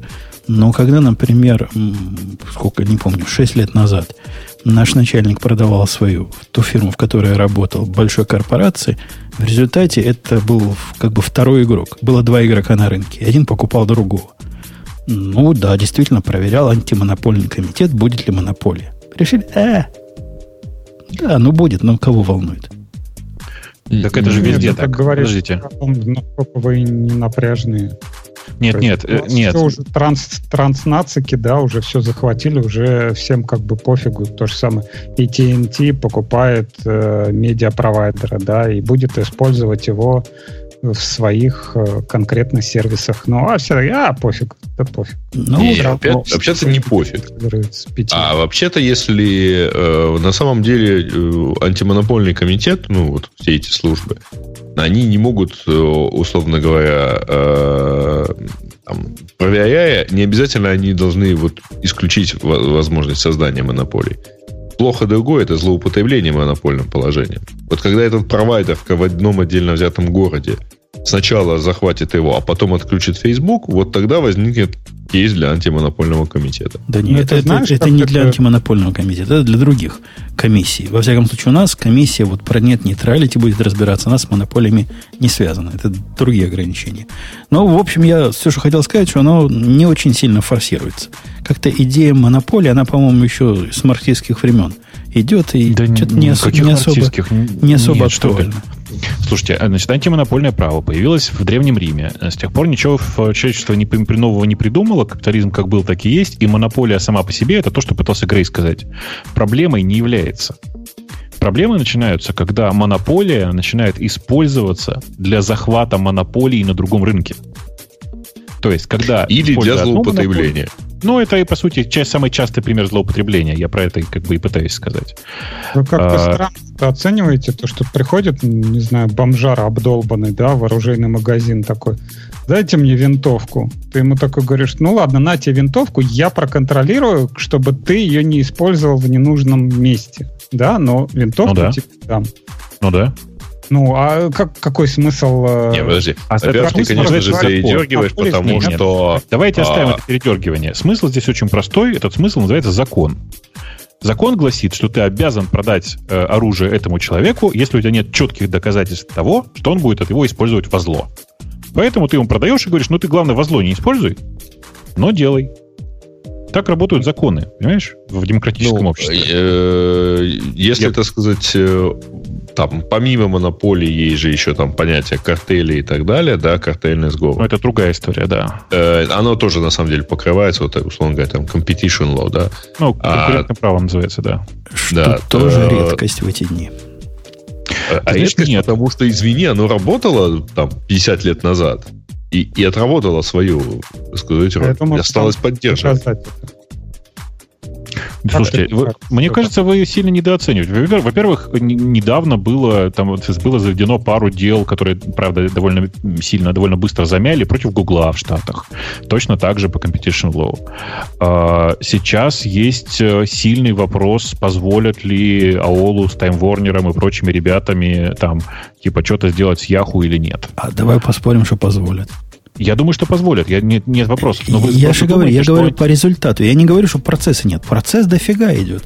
Куча бездельников а на нем такой... греется. Слушай, а ты знаешь, тут есть такой тонкий момент. А я не вижу ни одну корпорацию в Штатах, которая бы так в наглую на территории Штатов нарушала конкурентное право. У вас же только попробуй. Как бы, ну, там такие штрафы будут, мама, не горюй. На самом деле нет ничего плохого в том, что Verizon, например, купит э, Yahoo. Плохо Конечно, будет нет. другое, когда Yahoo в сети Verizon будет, условно говоря, лучше доступно, чем Google. А это к вопросу о нет нейтралити и все, что с этим связано. Я не могу сказать, что я прямо сильно большой сторонник нет нейтралити в чистом виде, но еще раз, тут вопрос ведь в монопольности. Да монопольности дофига. является вы, монопольным игроком. Вы просто смотрите на, на то, что на поверхности. Ну вот там Verizon есть какой-то другой. Но есть масса областей, которые крупные, но просто не настолько на слуху. Ну, например, недавно, по-моему, S&P купил IDC если, или IDC купил S&P. Один из них купил другого. В общем, в результате они и до этого были де-факто монополиями в своем, на своем поле. А теперь это будет вообще супермонополия, которая будет цены свои как раз так задирать, как Грей не хочет. Они и сейчас задирали. И, и никого это не волнует. Ну, опять же, то есть... Не-не, подожди, что да? никого... Наверняка кого-нибудь взволнует, если этому кому-нибудь там э, пожаловаться, чтобы на вот подобное поведение. Да, да, как вчера родил, дожаловались уже, но никого не волнует. То big, to fail. Ну, все, все, как, все как обычно. Все как обычно. Тут просто в ситуации, когда есть огромный игрок и маленькие игроки, э, решает тот, э, у кого окажется хоть сколько-то вменяемый адвокат, как известно. А, я честно, честно смотрю на текущую ситуацию с антимонопольным правом, действительно, как на ящик Пандоры во многих э, регионах. Сейчас, на самом деле, в Европе начинается бум, такой большой бум э, антимонопольных дел, и сейчас, похоже, будет новое дело против Гугла, и опять говорят, что а давайте еще и против Microsoft выкатим. И у меня в голове мысли две. Первое, либо давайте уже всем миром докажем, что антимонопольное право в современном капитализме больше не работает, ну, типа, просто сейчас вот проверим несколько раз и решим, что все не работает, давайте его закроем к чертям собачьим, все. Либо, наконец, все это устаканится и будет примерно так же, как в Штатах, в том смысле, что да, там типа в 50-е годы много конкурентных компаний было распилено. Я напомню, на всякий случай, Microsoft тоже пилили, помните? Microsoft ну, тоже ну, пилили ну, ровно по этой причине. Департаменты, по-моему, попилили и все. Ну, на компании раздельно ага. попилили. Но это, тем не менее, тоже действие, связанное с, э, как это сказать, законами как конкуренции. Помните этот, и как она, Рокфеллерская, не помню, нефтяная и TNT. Рокфеллерская нефтяная, это как раз, по-моему, очень старая история уже. Ну, я говорю... Э, стандарт Oil Company? Да. Нет, это действительно очень это старое. это, старое. извините, ну, мы хорошо, в поле изучали. AT&T. Окей. AT&T это 84 год. Мы все не специалисты в этом деле. И можно, если тут всякой пурги, поэтому переходим к следующей теме. Но главное, вот обратите внимание, что мы обычно после фразы «мы не специалисты» говорим, но мы приглашаем кого-нибудь из специалистов с нами про это поговорить. Дорогие юристы, не-не, не приходите. Мы, мы ничего не поймем. Э, Грей? А, да, следующая тема. Следующая тема у нас э, почему, я пропускаю 7 лет Go, почему большинство больших компаний используют MySQL, а не Postgres. Почему э, последнее время э, летающие тарелки стали прилетать к нам намного чаще? А я бы даже спросил автора, а почему вы это спрашиваете? Хотите использовать Postgres SQL? А ты считаешь, что чаще? По-моему, наоборот, реже как раз. Как появились камеры в телефонах, так количество всяких вот, прям э, Что мне нравится, что мне нравится, что большинство собеседников, которым я задаю этот вопрос, замечают первую уловку, но не замечают вторую. Ты вообще не, не, не, не, не, не собираешься, да, обсуждать вообще вопрос существования летающих тарелок? Нет. Ну, вот я, собственно, к этому, понимаешь? Так у нас спор ради спора. Да Нет, там я, я параллель-то провожу очень простую. Почему большинство больших компаний используют MySQL, а не Postgre? Это не так. Мы не знаем статистику. Ну, и поэтому я интересовался, опыту... почему автор ставит вопрос таким образом. А главное, да, да. о чем это ему говорит. Ну, а вот я если сказал, большинство бы... пользуют, а если нет, то что? Я бы сказал так. Большинство больших компаний, реально больших компаний, используют и то, и другое. Э, и, и, и, на, самом деле, и на самом деле Oracle и Oracle, и Шморакл, и какой-нибудь там, какую-нибудь Кассандру, и Шмасандру, и вообще все подряд. И Массандру, кстати, наверняка используют. И что самое интересное, по все, всяким статистикам и рейтингам, кто проводит это обследование того, базу данных больше использует. Если проводит MySQL больше, то его больше используют. Если проводит Postgre, то его больше используют. Если Oracle проходит, то Oracle больше используют. Я, я бы сказал, что на Мистика самом деле... Такая. Я на самом деле скажу вам страшно, страшную историю, что на самом деле это, что, что больше используют, зависит от того, что перед этим ломалось. В смысле, мой опыт показывает, что ребята начинают бежать, бежать в сторону MySQL, как это было в Яндексе там 8 лет назад. Потому что Postgre в какой-то момент начал на нескольких инстансах падать настолько, что невозможно было потом восстановить базу. И все побежали на MySQL. Сейчас в какой-то момент MySQL стало плохо, когда оно там под Sun, по Oracle, под Oracle еще кем-то. И все массово побежали, ну, а так как бежать особенно некуда, то снова на Postgre. При этом, конечно, есть сиквелы и MySQL, и Postgre, и Oracle, и всего подряд кто не любит Машку? Машку. Ты знаешь, Машку мало кто сейчас любит. Она, к сожалению, ну? так получилось, что даже оракловый MySQL текущий стабильнее, чем Машенька. А вопрос стабильности, он такой важный. И как, если ты, конечно, не фиксируешься на слове WebScale, которое мы тут уже не очень любим.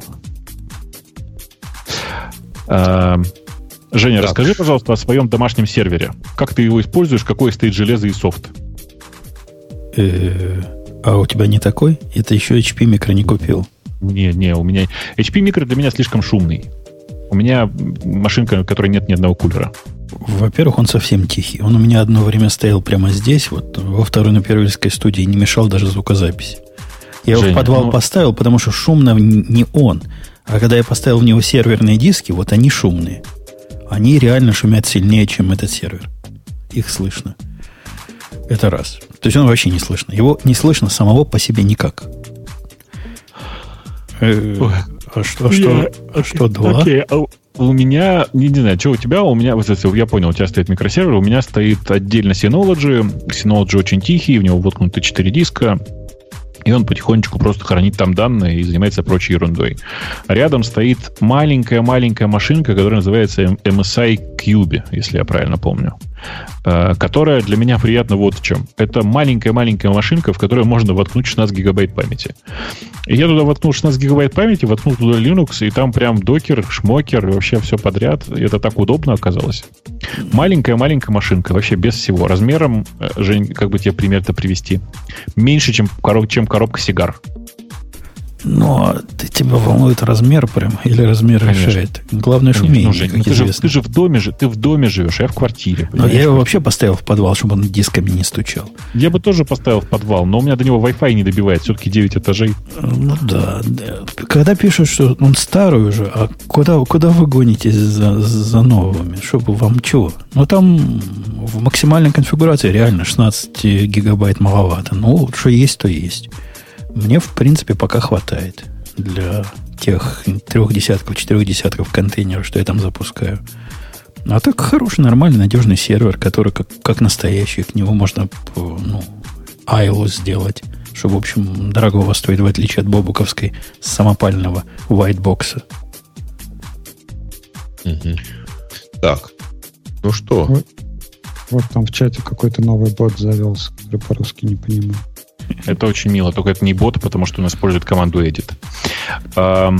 Да. Э, короче, у меня просто маленький MSI Cube э, в, очень смешная коробочка. Я не знаю, по-моему, много раз уже выкладывал в интернет.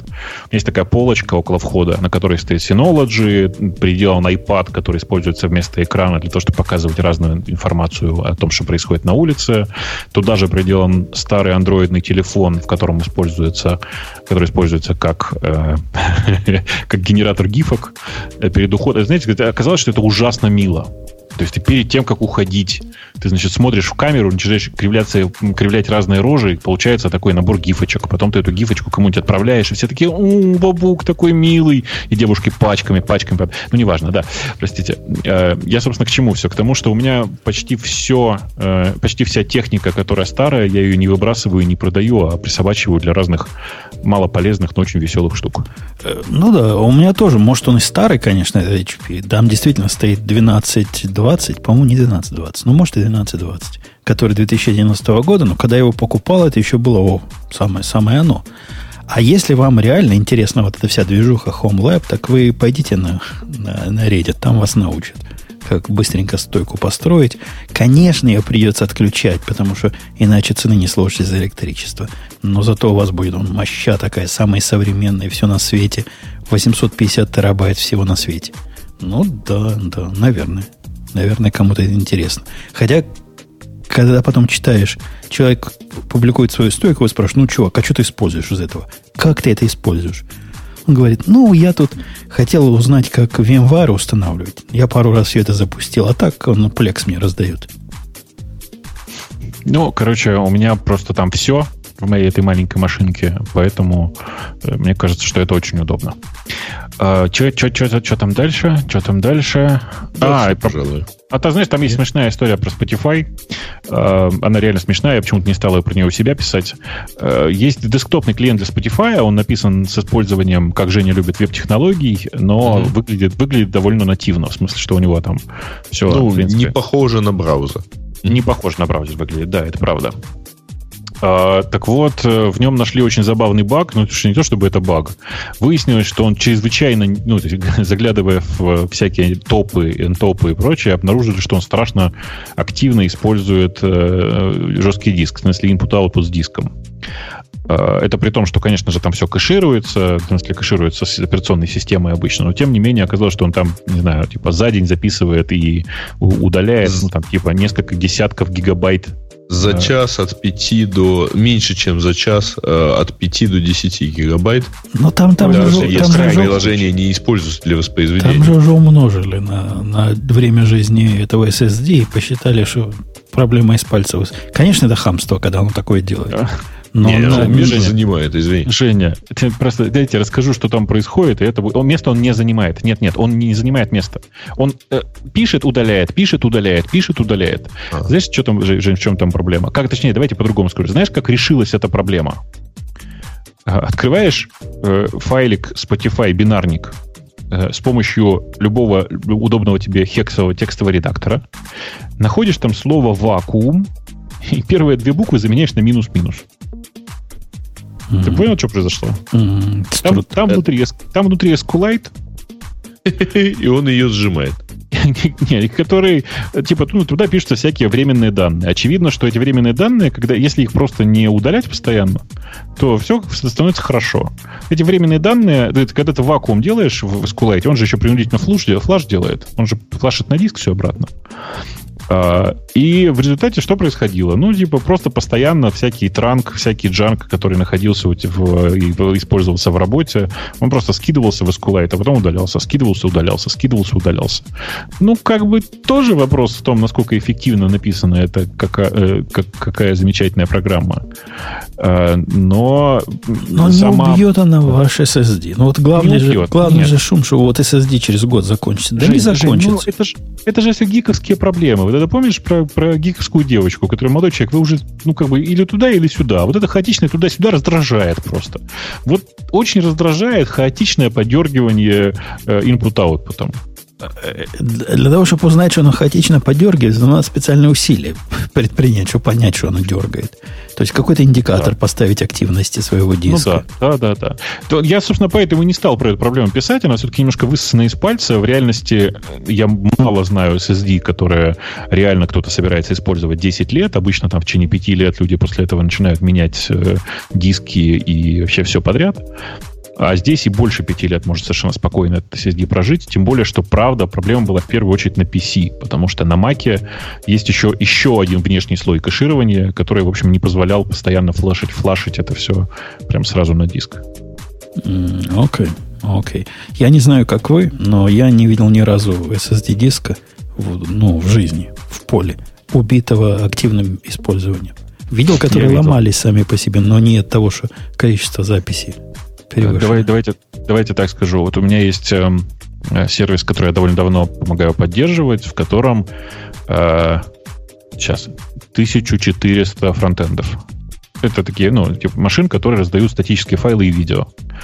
Э, и в них эти вот эти видеофайлы, они довольно часто меняются, потому что там на SSD хранится кэш. Ну, ты все не положишь, туда хранятся самые часто используемые файлы. Вот время жизни там этого SSD типа в районе типа 9 месяцев. Ну, дядька, ну это, ну, как бы особый случай, понятно? Ну да, да, я, я говорю о бывают, домашнем бывают использовании. специальные случаи, прямо очень специальные случаи, где постоянно идет запись чтения, запись чтения и все такое, и SSD-диски, очевидно, дохнут от этого. Э, поэтому, ну и, кстати, очень прикольно, что э, там построена нельзя назвать это словом система машинного обучения. Ну, короче, сложная статистическая система, которая подсказывает, какие на рынке сейчас нужно купить SSD-диски, которые лучше всего по соотношению цена-качество-объем. Да, у чуваков, видимо. А, а нету таких каких-то серверных специальных SSD-дисков, которые в 50 раз дороже стоят, но в 100 раз дольше живут? Нет, таких нет. Э, скази. В этом роде, да. Слазий. Э, Гриш, а как они качество узнают, если цену там можно определить, а, а качество? А ты знаешь, а, есть же, там качество в данном случае, это, это э, фирма-производитель гарантирует минимальное количество записей. А минимальное а, количество записей, которое он гарантированно проживет. А число звездочек на Амазоне, можно его анализировать? А, ты знаешь, это бесполезно анализировать, потому что люди, которые массово закупают SSD-диски, они на, на звездочки на Амазоне почему-то не оставляют гады. Обязательно. Обязательно оставлять звездочку за каждый диск. По одной, да? По одной. По одной за каждый диск. Э, окей. Ну что, есть еще чего-нибудь? Мне кажется, что нет. Мне кажется, хватит. Э, ну ладно, ладно, хватит. Ксюша, ты с нами? Тут специального чатика предлагали сделать, ботика в наш чатик, который будет тебя будить. Я, я программирую, я не сплю. А что ты... А, ну, расскажи-ка нам, что знаю, ты говорю... программируешь. Ты компьютер сказать, программируешь? Что я программирую? Прямо я пишу Persistent Data Structure. Ух ты. Ну, такое деревце, у которого, который при обновлении не меняет это все нафиг дерево, а просто оставляет старый пол дерева, а, которое надо поменять, меняет. Прямо на, на, на, на Хаскеле, что ли? Нет, не на Хаскеле. Ты прям хранишь это все деревом. Где я храню все это дерево? Ну, да. Когда ты говоришь persistent, это что означает? Оно persistent? Это значит, что когда мне нужно поменять это дерево, то есть у меня вот на этом дереве есть такой метод, типа поменять что-то.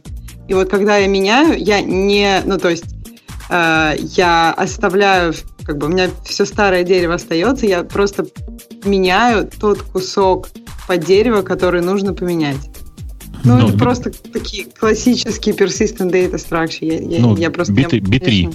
короче. Да, Подожди, да, а, да, оно, то есть у тебя оно не immutable получается? Перси, оно не persistent, потому что ты его никуда как бы не сохраняешь. Ты про immutability говоришь, не? Ну, они просто так называются. То есть вот э, как бы идея, когда оно, оно как бы на вид, оно у тебя immutable. Потому что ты как бы вроде как пересоздал. Но ты при, при пересоздании ты не создал ее сначала, ты заиспользовал все те, те куски под, дерев, под деревьев, которые можно заиспользовать. И поэтому они называются persistent. Понятно. Они оно, оно, безопасно, оно безопасно для конкурентного да, доступа. Ну, то да, есть да. можно считать его immutable с точки зрения внешнего ну, наблюдателя. С натяжечкой, а как да, оно может такой... быть безопасно, если оно переиспользует часть? Так, она, э, она его блокирует там где-то внутрях. Нет, в те а. части, в которых идет апдейт, те части пересоздаются.